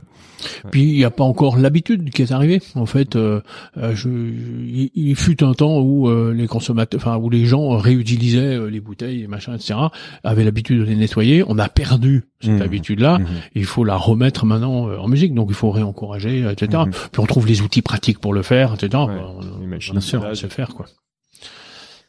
Euh, on a on a évoqué la, la logistique euh, euh, rapidement, mais juste pour que aussi les gens qui nous écoutent ils puissent avoir une compréhension. Euh, Aujourd'hui, euh, Biocop, ils ont il y a quatre entrepôts en fait euh, qui servent de différents magasins en fonction de Bon, c'est la France coupée en quatre, hein, donc un Avec dépôt. quatre euh, régions, ouais. quatre régions et, et du coup vous avez donc comme tu, tu expliquais en fait il y a une partie de- des achats qui sont faits en direct par les propriétaires du magasin par les gérants et une partie qui est faite à partir de, de ces entrepôts là qui distribuent dans toute la c'est France. ça.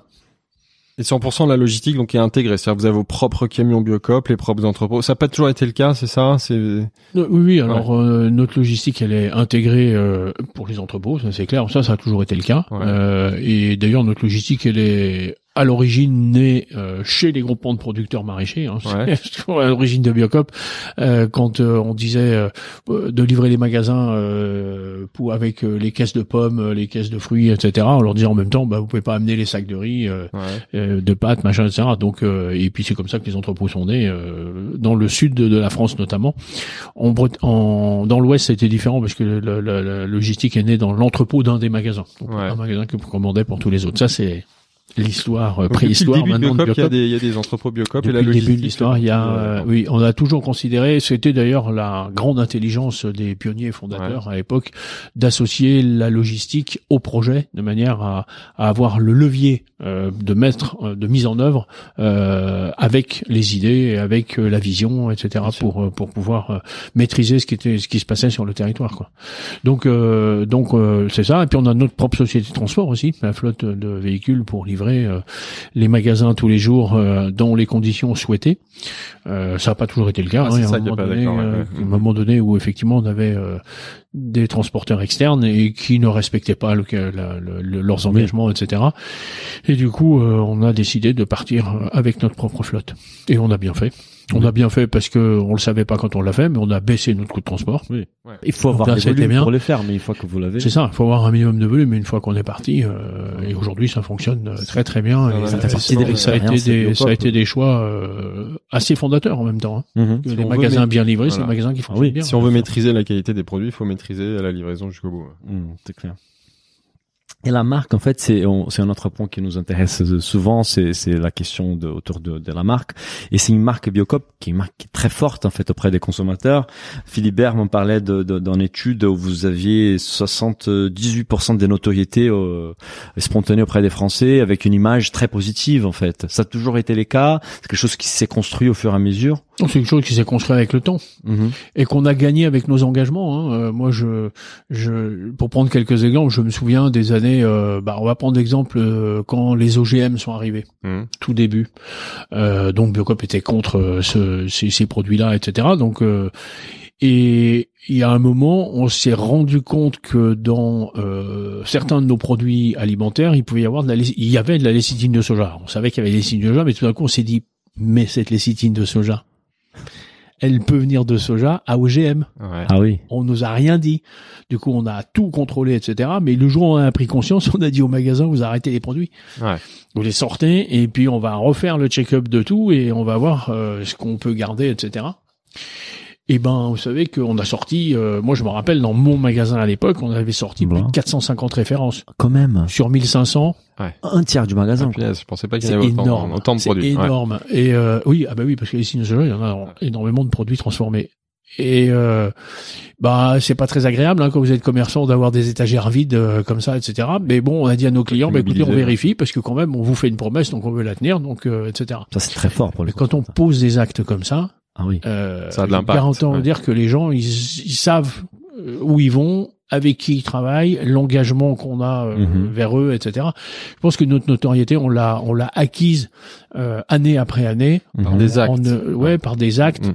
en, en, en tenant la promesse. On a dit qu'on on donnait des, qu'on fournissait des produits bio, 100% bio, etc. Et on a tout mis en œuvre pour tenir ce cap-là. Après, on a, on a mis en œuvre la cohérence. On a dit qu'on voulait que ce soit de la proximité, de la filière française, etc. On a tout mis en œuvre pour ça. C'est toute cette construction qui fait qu'on a acquis la notoriété qu'on a aujourd'hui. Je pense que tout le travail qu'on fait, on mérite la notoriété qu'on a. Et puis maintenant, bah, il faut la tenir, il faut continuer le chemin. Euh, c'est jamais fini, hein. c'est jamais fini. Il y a toujours, euh, il y a toujours à faire. Et puis à faire de plus en plus proximité, etc. C'est le projet euh, de, de, de Biocop. C'est, c'est pour moi, ça a été maillage du territoire en magasin pour que la Mhm. bio s'approche des gens, Mhm. que les gens fassent pas trop de kilomètres pour aller au magasin. Donc Mhm. c'est pour ça Ça, qu'on c'est un a toujours carbone aussi Ouais. important. C'est le plus gros. Oui, Dans c'est le- ça. dans le c'est le bilan- transport euh, des, consommateurs. magasin, ouais, le voilà. bilan carbone du métier de commerçant, l'impact le plus fort, c'est le client Ah ouais. qui vient au magasin en Ouais. voiture. Ah bah Ouais. oui. Ah, Contrairement à ce qu'on loin, hein. pourrait penser. Oui, ouais. 60%. hein. Ouais. Du bilan carbone, Énorme. c'est les clients. Donc, il Donc, faut euh, se rapprocher. c'est un région où il- les gens vont aux ah, hypermarchés en voiture. C'est ça. Oui. Et donc, euh, Donc, il faut se rapprocher du et consommateur. après le, le deuxième, euh, le deuxième, pour moi, le deuxième sujet important, c'est le maillage du territoire en groupement de producteurs. Mhm. Là aussi, rapprocher des bassins de consommation, les zones de production euh, de matières premières pour pour les consommateurs. Donc euh, là, ça aussi, c'est une démarche de cohérence. Il faut qu'on aille toujours au plus près, etc. Mhm. Et maintenant qu'on a de plus en plus de consommateurs, c'est de plus en plus possible. Donc c'est un chemin qu'il faut continuer de construire. Quand je dis qu'il y a encore plein de choses à faire, bon bah ça c'est euh, le sujet de demain et d'après-demain pour faire en sorte que euh, les légumes filières françaises qui sont dans les magasins Biocop viennent au pire de la région. On n'en est encore pas là, Oui. mais pour moi, la trajectoire à venir, c'est celle-là qu'il faut qu'on pose maintenant pour faire en sorte que ce soit de plus en plus local possible. Et le- la demande augmentant, la densité des consommateurs qui consomment mieux augmentant, euh, on va y arriver. Sur, la- sur la marque, donc il y, a, y a pas eu de marketing, tu l'as très bien dit tout à l'heure. En fait, c'est des actes qui ont posé, qui ont créé euh, des valeurs autour de la marque et qui ont fait une marque forte. Euh, on a quand même noté, il y, a eu- il y a eu un virage en, en 2018, c'est que vous commencez à faire un marketing un peu plus visible. Il y a eu tout un travail sur l'identité, des campagnes de pub, un travail sur les réseaux sociaux. Ça, c'est un virage. Pourquoi tu, pourquoi tu- comment tu l'expliques? Est-ce que vous avez pu continuer à faire un marketing de d'actes euh, Ah ben par le fait qu'il arrive de nouveaux acteurs Ouais, qui ça. arrivent sur le terrain et du Mm. coup, euh, euh, si on veut rester visible, etc., il faut euh, il faut utiliser les outils euh, pour Mhm. rester visible. Sinon, euh, sinon il y a des gens qui font de la pub pour parler de la bio qui font pas, et Ouais. puis ceux qui Mhm. font de la bio ne parlent pas. Ouais. Donc à un moment donné, faut Bah, quand la- même la- exister quoi. La bonne nouvelle, c'est que les, les consommateurs, ils sont de plus en plus méfiants de, de, de- de- du marketing euh, qui est pas authentique, qui est pas des valeurs derrière. Mais la pédagogie passe par la communication. Donc moi, j'appelle, je sais pas si appelle ça du marketing, mais c'est de la pédagogie, c'est de En l'éducation. tout cas, c'est l'angle qu'on a essayé de prendre, Oui. d'être euh, plus dans la, la la communication du savoir Voilà. que dans la que dans le fait de marteler euh, des messages qui n'ont pas de sens et Voilà. qui n'ont pas de Communication pas sincère et avec des vrais faits derrière. Ouais. Ça et tout est contrôlable. Ouais, mais, mais, Par les mais clients eux-mêmes, tous les c'est jours là où je magasins. pense que finalement, sans, sans faire exprès, mais c'est- c'était très contemporain comme démarche parce qu'aujourd'hui, toutes les marques, même les, les, les marques agroalimentaires industrielles, elles essayent de sortir de ces communications où on martèle des messages un peu vides pour revenir sur quelque chose de plus authentique, des plus, même si elles ont du mal parce que parfois derrière, il n'y a pas grand chose à dire. Il faut le fond, ouais, c'est ça. Mais, mais les, la, la, la- la- l'envie, elle est là au moins de d'être euh, plus transparent au moins. Ben ça, c'est enfin, c'est la transparence, c'est la sincérité, c'est la cohérence, et puis c'est c'est vérifiable par le consommateur dans le magasin. C'est, je crois que de toute façon, la sanction, elle est là. Hein. Si dans le magasin il n'y a pas ce qui se dit euh, dans la communication, Mhm. ben, les gens vont, vont comprendre qu'il y a un Même si après il y a des sujets qui sont difficiles à vérifier, comme tu parlais de la lécithine de soja tout à l'heure, pour le consommateur, Ouais, c'est difficile dans- à les vérifier, bien sûr. à la provenance. Mais ça, c'est mais après, bien c'est sûr. le, boulot en interne. C'est là où il faut, de, faut de- faire confiance à un moment à un acteur et c'est en effet un des capitales de, de Biocop. Bah, et on fait confiance, mais en même temps, c'est sur les étiquettes, hein, Ouais. parce que ça, ça se voit sur les étiquettes aussi. La provenance, ouais, c'est vrai. ouais. Bah oui, la provenance origine bio, l'origine bio Ouais. euh, qui, qui, Mm. qui se lie quand même. Donc euh, ça aussi, c'est ça a été toute une construction euh, qui a fallu imposer euh, chemin faisant euh, depuis les 25 dernières années pour Mhm. que sur l'étiquette il y ait un peu plus de transparence. Moi, je trouve qu'elle est insuffisante la transparence sur l'étiquetage en général. Mais en tout cas, en bio, on a essayé de poser les choses pour que ce soit le plus euh, concret euh, possible. Et chez Biocop, on a quand même fait là un bout de chemin qui se fait rarement, de, de donner euh, sur l'étiquetage euh, le producteur, le transformateur, euh, pour que le consommateur sache d'où ça vient vraiment. Quoi. Donc, Mhm. Et c'est cette manque de transparence peut-être qui a créé les contextes, contextes pour l'émergence des outils comme Yuka par exemple, qui, qui donne aux consommateurs un peu plus de, de, de visibilité sur, sur, sur l'origine du produit, ou sur la, au moins la composi- composition euh, du produit. Avec ses faiblesses, mais euh, c'est déjà un début de démarche. Que- quelle est ta vision par rapport à des outils comme ça par exemple? Bah, c'est qu'ils sont trop simplistes et qui du coup euh, ra- racontent des choses qui sont un peu euh, étonnantes. Quoi. Enfin, je- vous prenez Yuka et vous lui demandez ce qu'il pense euh, du produit qu'il y a dans un pot de miel, il va vous dire qu'il est trop sucré. Hmm. Ouais. De l'huile, de l'huile, elle est trop grasse. ouais. Mm, mm. Ben oui, et ça c'est la limite quoi. Et c'est Mhm. pareil avec tous tous tous les produits euh, comme ça. Donc euh, c'est alors c'est une, un- une- première démarche pour essayer de sensibiliser les consommateurs et ça a fonctionné. Sensibiliser les consommateurs à la qualité de ce qu'ils mangent. Maintenant, euh, l'agroalimentaire et la- l'alimentation est d'une telle complexité euh, dans les produits transformés que ça passe pas par un message trop simpliste. Après, euh, Mhm. euh, voilà. Mais non, il faut progresser, il faut continuer le chemin. quoi. Bien sûr, bien sûr, bien sûr. Et Pas euh, L'activité, ouais, mais pour, pour avancer sur Biocop et après, comme pour se laisser un peu de temps pour parler des enjeux de l'alimentation de demain, la- l'activité de Biocop en chiffres, on regardait le chiffre d'affaires de Biocop, c'est à peu près, alors, c'est bon, ça nous avait surpris, hein, c'est à peu près un milliard deux. Alors ça, c'est le chiffre d'affaires des magasins. hein. Oui, j'ai Ouais. un verre périmètre magasin. Ouais. Ouais. Et le et on a vu un autre chiffre euh, en creusant dans le rapport d'activité, on voit un moment 700 000 euros de 700 millions d'euros pardon de chiffre d'affaires. Ça c'est le chiffre d'affaires de l'ASA, de l'ASA, c'est ça? De la coopérative tête de réseau. Ouais, oui, le, le, le fait de fournir les ma- livrer les magasins, oui, c'est euh, on est aujourd'hui à à peu près 750 millions d'euros de chiffre. Ouais. Et, et ce qui nous a attiré l'attention, c'est les résultats qui restent euh, faibles, entre guillemets, de, de 6 millions d'euros de, des bénéfices. Et la question qu'on se posait par rapport aux bénéfices, est-ce que ça s'est partagé? Comment ça se passe euh, dans une organisation société où les sociétaires, ils ont, ils touchent euh, un dividende euh, Comment, comment cette, c'est- cette euh, création des valeurs, elle est partagée Bah, en fait, quand on est dans une coopérative et qu'on fait un résultat, euh, qu'on fait un résultat, la logique, ça veut dire que on a été excédentaire dans nos calculs Mhm. et ce résultat, il est renvoyé aux sociétaires. D'accord. c'est c'est pas une c'est pas une rémunération d'actionnaire hein, c'est Mhm. juste pour fonctionner nos calculs ont été un peu trop optimistes on sort un Mhm. résultat Mais c'est pas une finalité, c'est pas un but. c'est pas le but. Ouais, d'accord. C'est la différence avec la, la coopérative le but d'une coopérative c'est pas de faire du résultat Mhm. alors elle doit faire un résultat parce qu'elle investit parce qu'elle a besoin de, de, Des de trésors créer des pour entrepôts continuer, d'acheter des camions de de payer des techniciens sur le terrain pour faire tout le boulot qu'il y a à faire etc donc ça c'est mais une fois que ça est payé à la fin de l'année logiquement il n'y a pas à faire un résultat. Donc là, tant mieux s'il y a un petit plus. euh, qui Alors quand il y a un petit plus, bah, aujourd'hui concrètement, il y en a une partie qui est redonnée aux, aux sociétaires Mhm. concrètement. Donc Mhm. euh, c'est voilà, on, on vous a trop demandé en contribution pour le fonctionnement de la coopérative, on vous en rend. Après il y en a une partie euh, de qui, qui est donnée aussi dans l'intéressement aux salariés, etc. Mhm. Donc, il y a une redistribution aussi euh, qui est faite de ce côté-là. Et puis après le reste, bah, c'est euh, ça va au bilan de l'entreprise, bah, pour pouvoir réinvestir, pour euh, etc. Quoi. Mais c'est vrai que quand on dit une entreprise comme Biocop qui fait que 1% ou 1,5% de résultats, c'est minime par rapport à ce qu'on pourrait faire, hein, parce qu'on pourrait aller bien au-delà de ça si on était dans une entreprise capitalistique classique. Ouais. C'est évident. Mais on a bien compris que c'était pas l'objet. Et, et c'est ce qui fait la différence d'ailleurs entre Biocop et les autres enseignes spécialisées bio. Nous, il y a, la finalité, c'est pas euh, le- la rémunération de l'action, de l'action, donc de l'actionnaire, etc.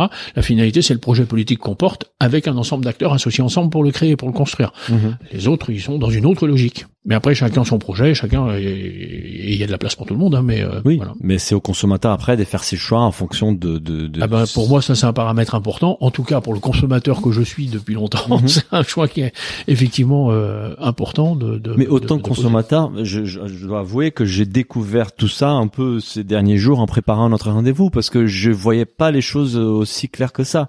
Donc aujourd'hui, je comprends mieux la démarche et je suis peut-être plus tenté à, à, à, à choisir Biocop avant d'autres qu'une autre enseigne.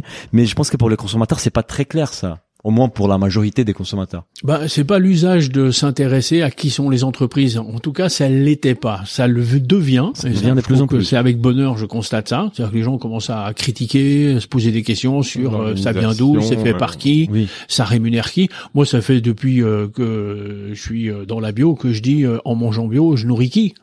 Mhm. En fait, euh, si c'est pour aller euh, nourrir et rémunérer un actionnaire euh, qui, euh, c'est une chose. Si c'est pour nourrir effectivement des paysans, euh, pour euh, et des acteurs, des salariés, etc., qui sont dans un dans une co-construction, euh, dans un modèle vertueux, qui partagent, qui portent des valeurs, des valeurs qui sont sincères, qui sont cohérentes. Euh, bah voilà. Après, c'est chaque chacun fait son choix par rapport à ça. C'est pas encore usuel. C'est pas encore. euh, on n'apprend pas ça à l'école, c'est Mhm. clair. C'est c'est des, une démarche personnelle qu'il faut faire. C'est donc un effort qu'il faut faire pour aller euh, comprendre ces mécanismes et puis après faire ses choix en tant que citoyen par rapport à ça. Mais il faut que c'est clair qu'il faut arriver à faire passer tous ces messages. Ouais, il faut arriver à, à faire C'est euh, très important. à faire comprendre parce que c'est c'est très important, c'est fondamental en fait. Oui, c'est clair. Je pense que encore une fois, ça passe par la pédagogie. Et une fois qu'on a qu'on a pris conscience des enjeux, je pense que notre façon de les consommer, elle évolue. C'est c'est obligé. J'espère.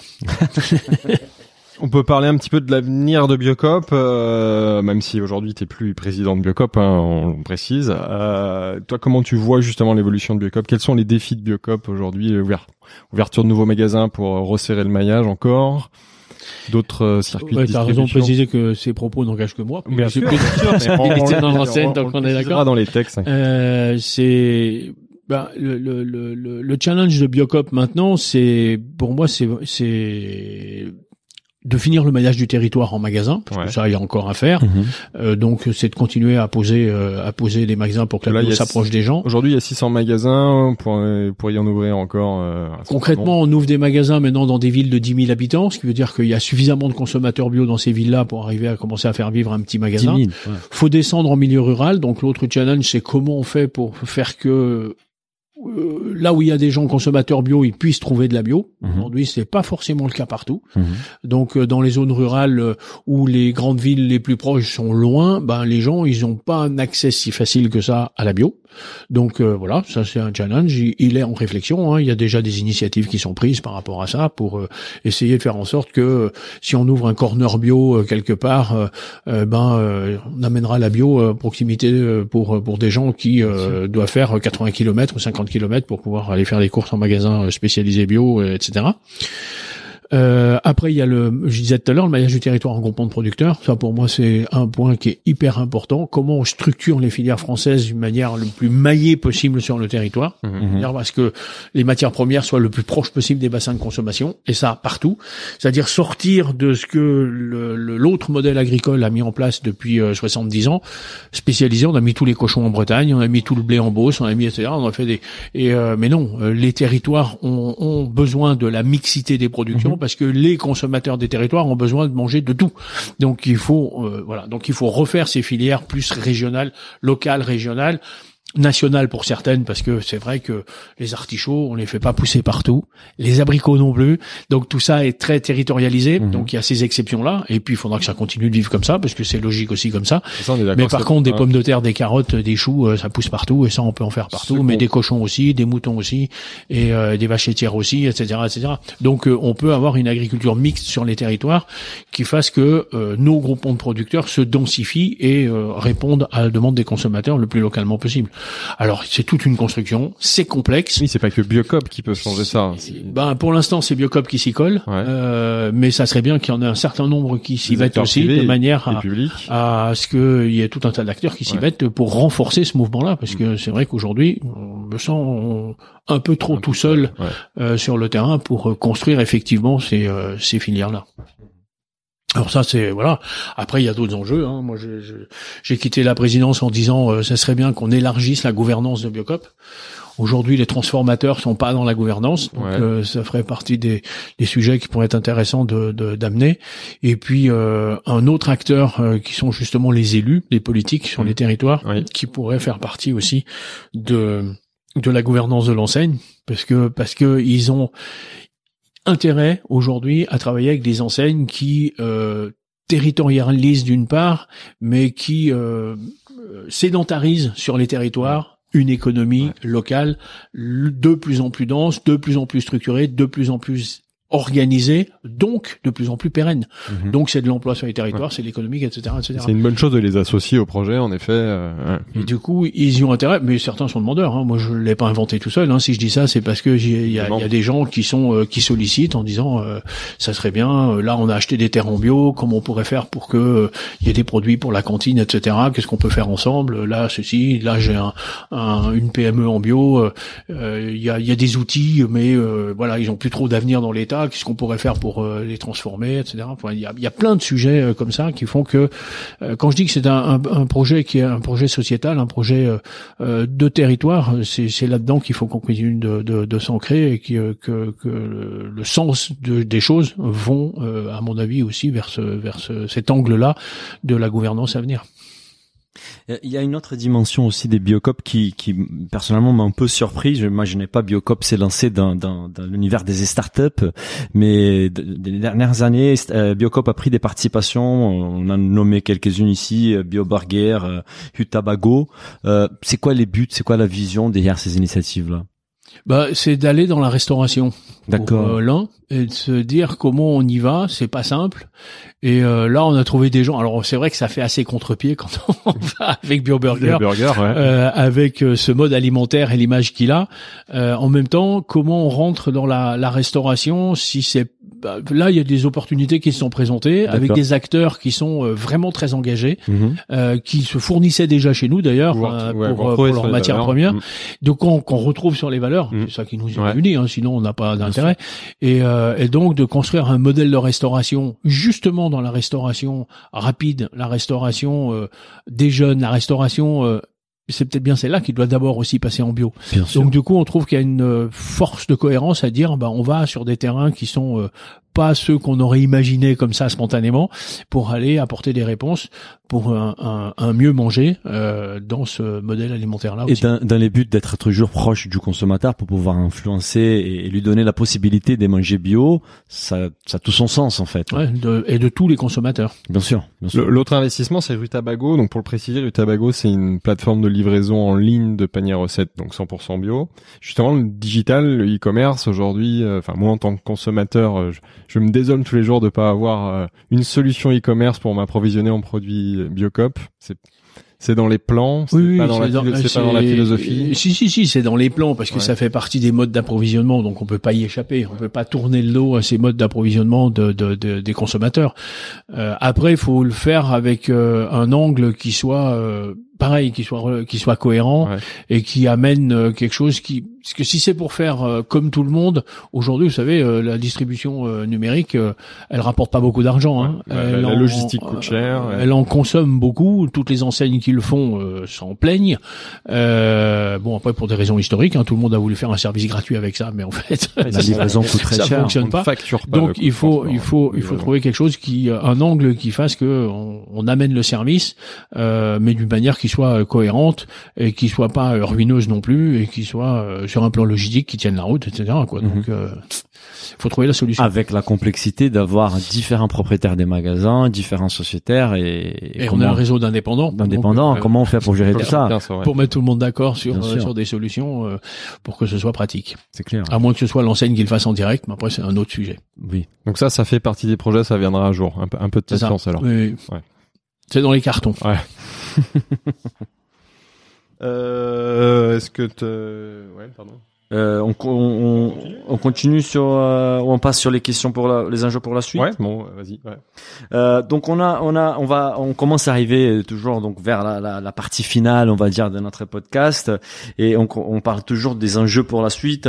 Et, et, et là, dans ton cas, il y a différentes dimensions qu'on voulait aborder. Et une première dimension pour terminer avec Biocop, et on n'en parlera plus, c'est, la vision de, de, de- des Biocop euh, pour, pour les dix années à venir. Comment tu imagines l'évolution du réseau euh, euh, Quelles sont pour toi les priorités, ou les principales euh, actions à mener?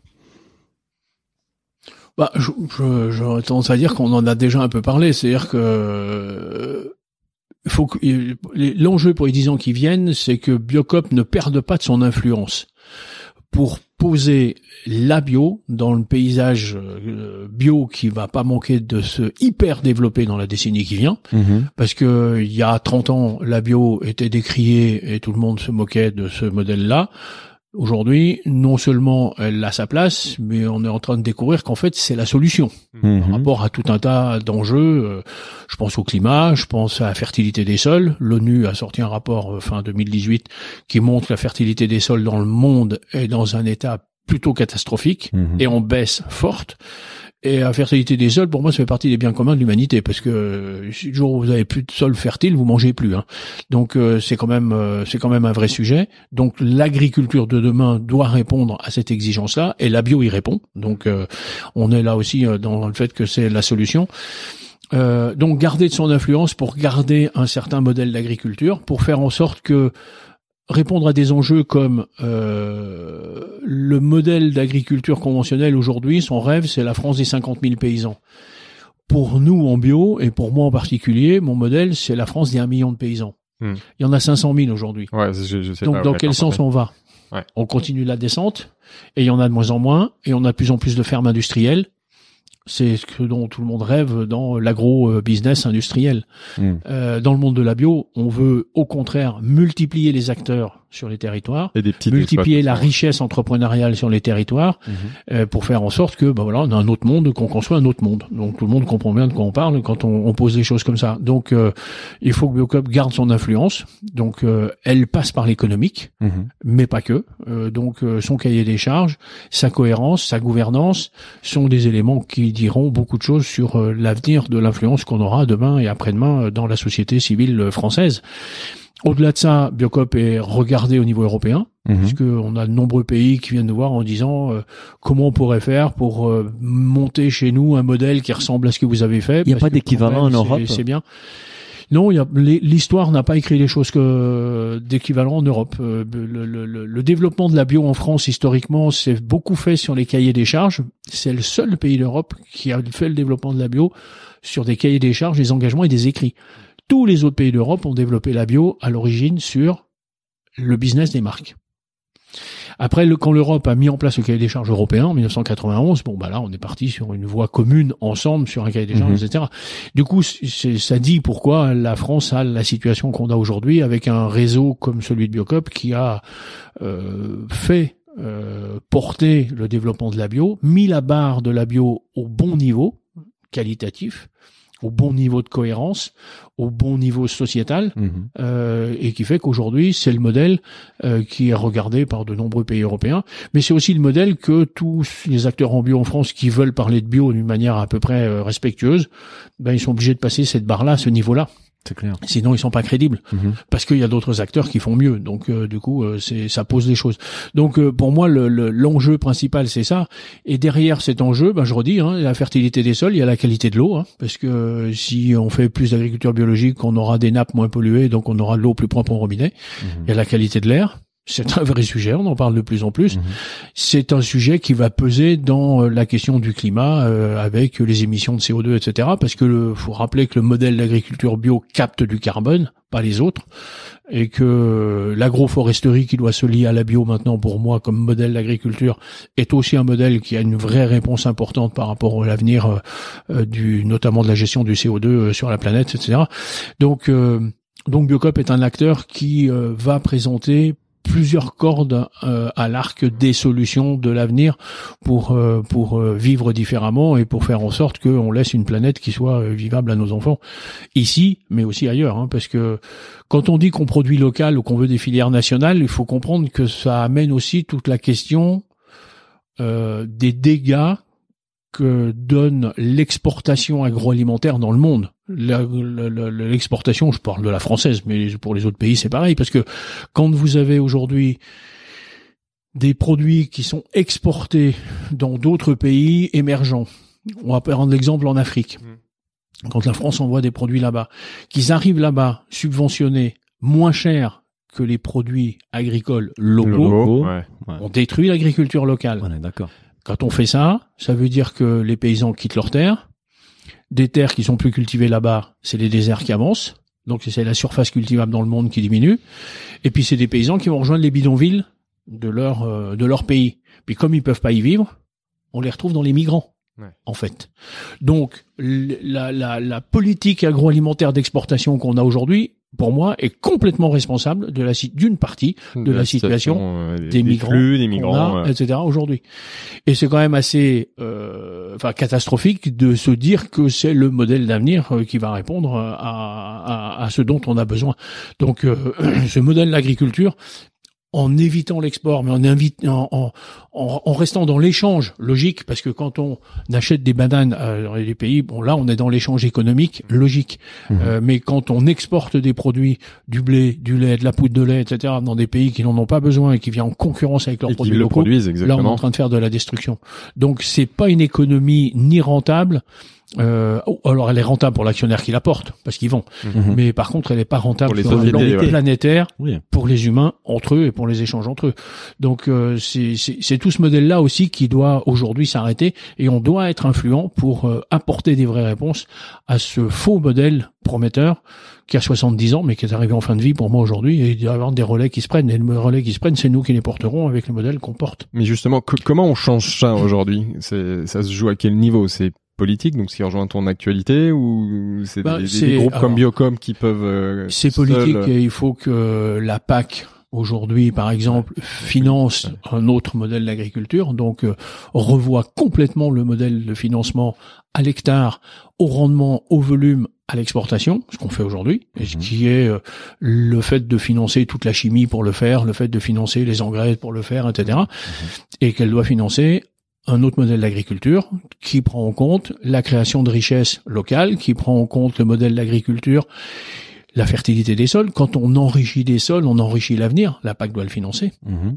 Aujourd'hui, elle finance ce qui détruit la fertilité des sols. Parce que quand on met de la chimie dans les sols, on détruit la fertilité. Mhm.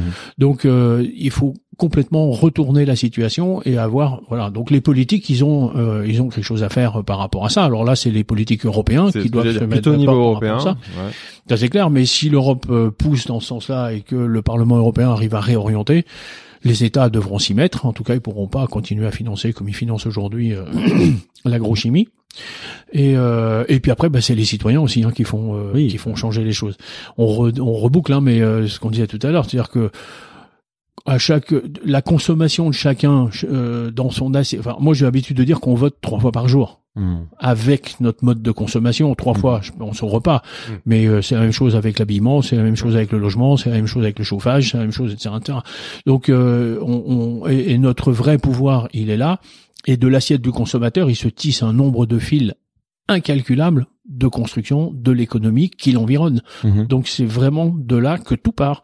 Et il faut que chacun en soit conscient, le porte, mais euh, et, euh, et mais y croit quoi, en soit conscient et y croit. En Mhm. fait, je peux changer le monde avec mon propre mode d'alimentation chez moi, avec ma famille, avec mes voisins, avec mes amis, etc., etc. Mais euh, c'est c'est c'est de là que les choses euh, les plus importantes euh, partiront, se construiront. Du consommateur. Mm. Et et je pense que au- les médias aussi, ils ont un rôle à jouer parce qu'il y a beaucoup des consommateurs comme moi qui ont pris conscience grâce à des émissions, à des articles, des podcasts. des podcasts, des livres, des choses qui nous alertent et qui nous font voir les choses différemment. Bien sûr, qui amène la vraie De information, l'éducation. qui amène de l'information, De de l'éducation, de la connaissance, Voilà. avec un C majuscule. Mm. Tout à fait. Euh, nous avons une rubrique en fait, je sais pas si on aborde tout de suite, ouais. Nous avons une rubrique dans notre podcast, c'est qu'on invite notre communauté à poser des questions euh, et à nos invités. Et donc il y a quelqu'un qui a qui fait partie de la communauté, mais qui sera aussi un prochain invité, qui est Christophe Duhamel, qui est le fondateur des Marmitons, du site Marmiton, et qui pose une question. Donc comment vous voyez l'avenir de la distribution, avec d'une part la percée de la GMS sur les bio et d'autre part l'arrivée potentielle des mastodontes de la distribution en ligne, Amazon et autres, sur ces segments. Qu'est-ce que va changer pour les consommateurs et pour les producteurs?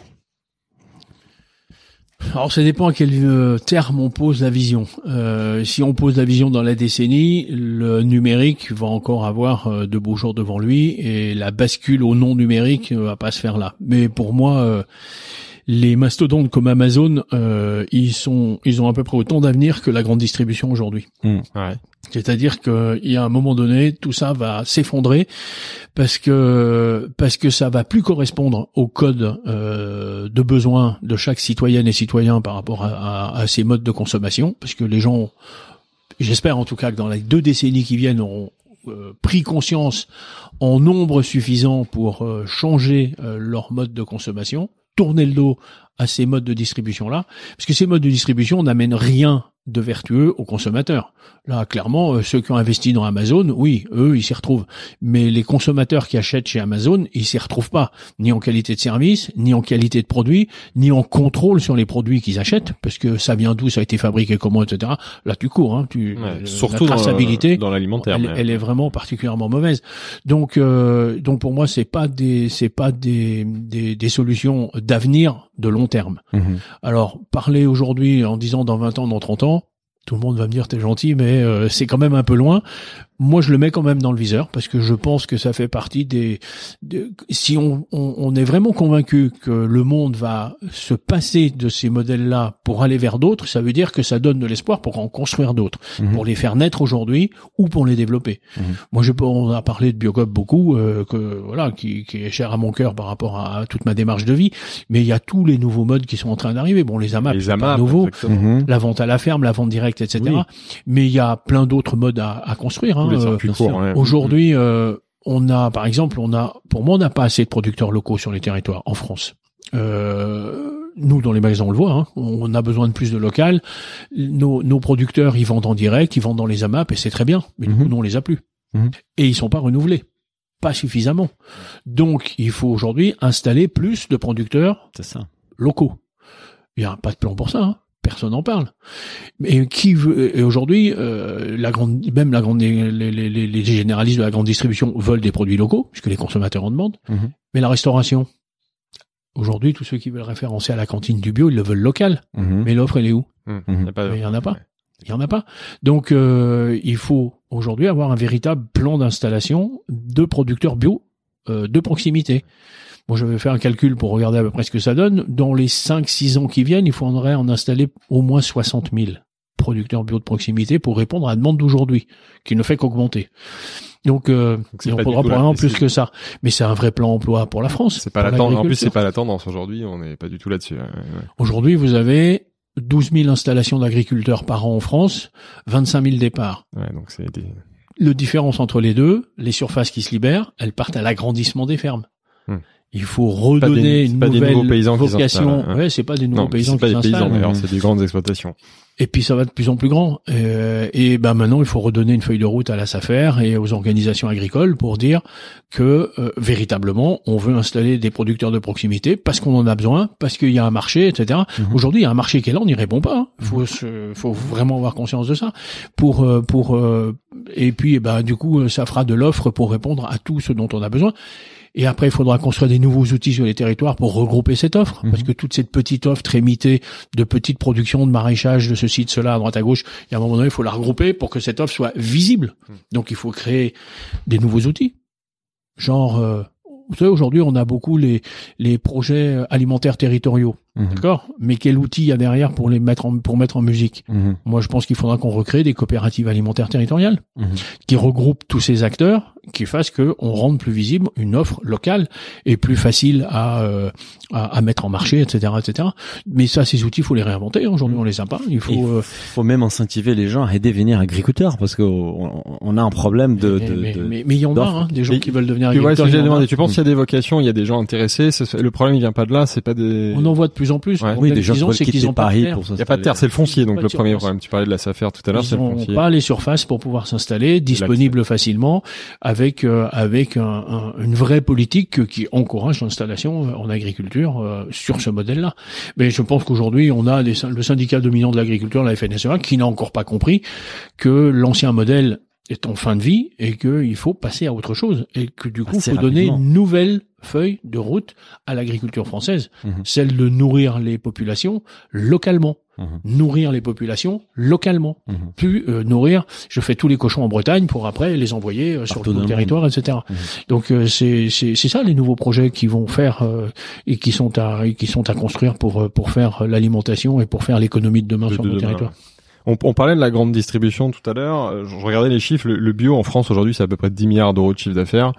Et je voyais que 50% de ce marché aujourd'hui, il est, il est traité par la grande distribution et c'est là où vient la croissance. Comment tu vois toi cette croissance du bio de grande distribution? Est-ce que c'est du, Bah, le, le est-ce que problème, c'est une bonne nouvelle ou une mauvaise nouvelle? Ah bah, que que tout le monde se mette à la bio, c'est une bonne nouvelle. Ça de toute façon. Pour moi, c'est clair. Là, tu dis la bio et justement le bio de distribution. Est-ce que c'est Mais après, comment on le fait, quoi? Ouais. Et euh, les acteurs qui arrivent aujourd'hui, si c'est pour importer des produits de l'autre bout de la planète, faits dans des conditions sociales, humaines, etc., inacceptables, Mm. euh, là, par contre, moi, je suis pas d'accord. Ouais. Donc, euh, c'est c'est pas parce que c'est certifié bio, fait en Égypte, où on paye des gens euh, 2 euros par jour, que euh, ça doit arriver dans l'assiette du consommateur français en disant c'est un produit bio. Pour moi, c'est pas un produit bio. Donc ça, c'est produit. pas euh, une bonne nouvelle ouais. Mm. et oui, Mm. et donc il faut euh, là être euh, clair aussi par rapport à, à, à- comment à une espèce de concurrence déloyale. Il y a qu'un label qui dit que c'est bio point, alors qu'en réalité, euh, bio vendue en France, en Espagne ou en Italie, venant d'Égypte ou venant du Chili euh, ou d'Argentine, je suis désolé, c'est pas la même chose qu'une bio qui est produite localement. Mhm. Donc il va falloir là aussi faire la différence, créer la différence. Et là, il faut que le législateur aussi là, intervienne. Il faut renforcer les critères du, du Euh, label il faut européen. renforcer les critères du label européen et puis euh, réserver le label bio à ce qui en est vraiment d'une manière cohérente. Mais là, euh, on se confronte au grand lobby de la grande distribution et des, des- Ah bon, en se production et des industriels, ça va pas, ça va pas, ça va pas être facile. C'est clair. Ouais. Mais euh, alors aujourd'hui, c'est vrai qu'il y a 50% de la distribution des produits bio qui s'est fait en grande surface parce que la grande surface est en train de rentrer ses références et qu'elle est en train de se développer. Donc pour l'instant, on multiplie les références en grande surface, donc on a une offre qui grandit. Ouais, c'est pour ça que Maintenant, on va voir comment ça s'installe durablement ou pas. Parce qu'on a déjà connu ça hein, en 2009-2010, pour ceux qui se souviennent, on a eu un saut de référencement de produits qui se sont installés, on a créé du marché euh, sous cette forme-là, puis après les enseignes se sont désengagées parce que c'était pas rentable. Alors je pense que cette fois ils ne feront pas de la même façon parce que maintenant c'est les consommateurs qui en demandent, donc de toute façon ils vont le faire. Mais maintenant sous quel format, comment et avec quel crédit et est-ce que les consommateurs vont y croire ou pas? Hmm. Ça c'est ouais. Bon, ça, on va, on va, on va, on arrive vraiment donc à- vers, vers la fin du podcast et nous avons quelques questions rituelles pour terminer. Euh, la première, c'est, c'est quel était pour toi dans ta carrière ton plus gros échec ou apprentissage et ta plus grande réussite euh, ou fierté? Posé à chaud comme ça. On t'a pas prévenu. Euh, Après, je sais pas si ça se joue sur un fait. Moi, je euh, eu- une, grande fierté de, de, de, de mon passage à la présidence de Biocop, c'est d'avoir réussi à fédérer un réseau d'acteurs autour d'un projet qui a pris de l'ampleur et qui s'est densifié. Euh, je vous ai dit tout à l'heure, on a exclu des magasins. Il y a un moment, on excluait autant de magasins qu'on en rentrait. Donc, je commençais à me désespérer en me disant, mais je sais pas si on va arriver à grandir un jour. Et euh, le fait d'avoir euh, euh, réussi avec le collectif de Biocop, hein, parce qu'un président, ça n'est que euh, le, le, le, leader d'un collectif. et c'est beaucoup de monde derrière qui travaille, évidemment. D'avoir d'avoir réussi à fédérer ce, ce réseau pour être devenu ce qu'il est devenu, et puis avoir la notoriété qu'il a, avoir réussi à, à garder le cap sur euh, tout ce qui était important. Mhm. moi, je suis sorti de la présidence avec euh, une enseigne euh, qui est l'enseigne préférée des Français en alimentaire et qui est la sixième enseigne préférée toute enseigne confondue des Français.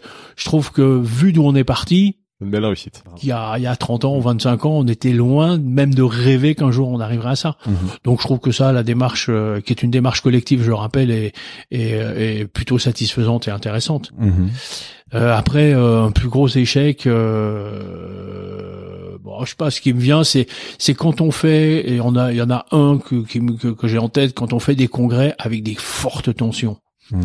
Et que euh, on frise des catastrophes, je me dis, il y a des on anecdotes a raté quelque chose, on a raté quelque chose pour que ça se passe comme ça. Et du coup là, c'est des moments où on dit bon, dommage quoi, parce que parce que parce qu'on se fait peur. Hein. C'est vrai qu'il y a des moments, le collectif c'est fragile, hein. donc euh, il y a des décisions qu'il faut prendre et qu'on a du mal à prendre et qu'on a du mal à convaincre, etc. Comment on s'y est pris pour avoir euh, une tension pareille? Voilà, je me dis dommage. Pour moi, c'est un Trop échec. De passion, même si, même si ça s'est pas soldé par des échecs par ailleurs, Oui. mais euh, humainement parlant, dans le collectif, je me dis bon, on a raté quelque chose quoi. Hmm.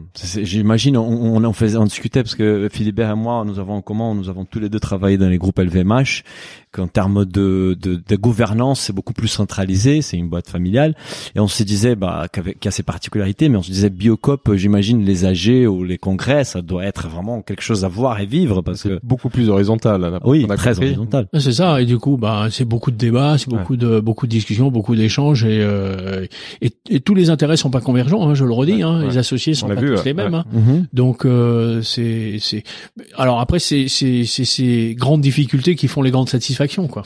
Quand on les traverse et que ça aboutit, euh, c'est tu dis bon on a quand même réussi quelque chose humainement qui était pas qui était pas Et évident. c'est parfois dans les conflits qu'on va créer de la valeur parce que c'est des, des opinions différentes qui vont faire émerger une réponse qui ça. est peut-être inattendue. C'est ça. Euh, Ouais, on a une autre, une autre question rituelle. Quel conseil donnerais-tu à un entrepreneur qui veut se lancer dans, dans la food, dans l'agroalimentaire aujourd'hui, dans les bio. ou dans le bio carrément ouais. Ah bah quelqu'un qui veut se lancer dans l'agroalimentaire aujourd'hui, il faut qu'il se lance en bio. Pour moi c'est l'évidence. Mhm. Euh, euh, ne pas le faire, c'est sans doute un peu une erreur un peu Ouais. stratégique par rapport Ouais. à son engagement parce que parce qu'encore une fois c'est la bio aujourd'hui c'est vraiment la solution par rapport à, à tout un tas de sujets donc euh, c'est là qu'il faut être alors après ben dans la mesure du possible rejoindre un collectif pour euh, pour en- s'enrichir et euh, de, de savoir, de savoir-faire, de, de liens humains, de relations, de etc. Moi, je, je, je trouve que ceux qui arrivent à rentrer dans une dynamique comme ça sont, ça sera plus joyeux et plus intéressant en tant qu'entrepreneur que de rester dans un truc trop individuel.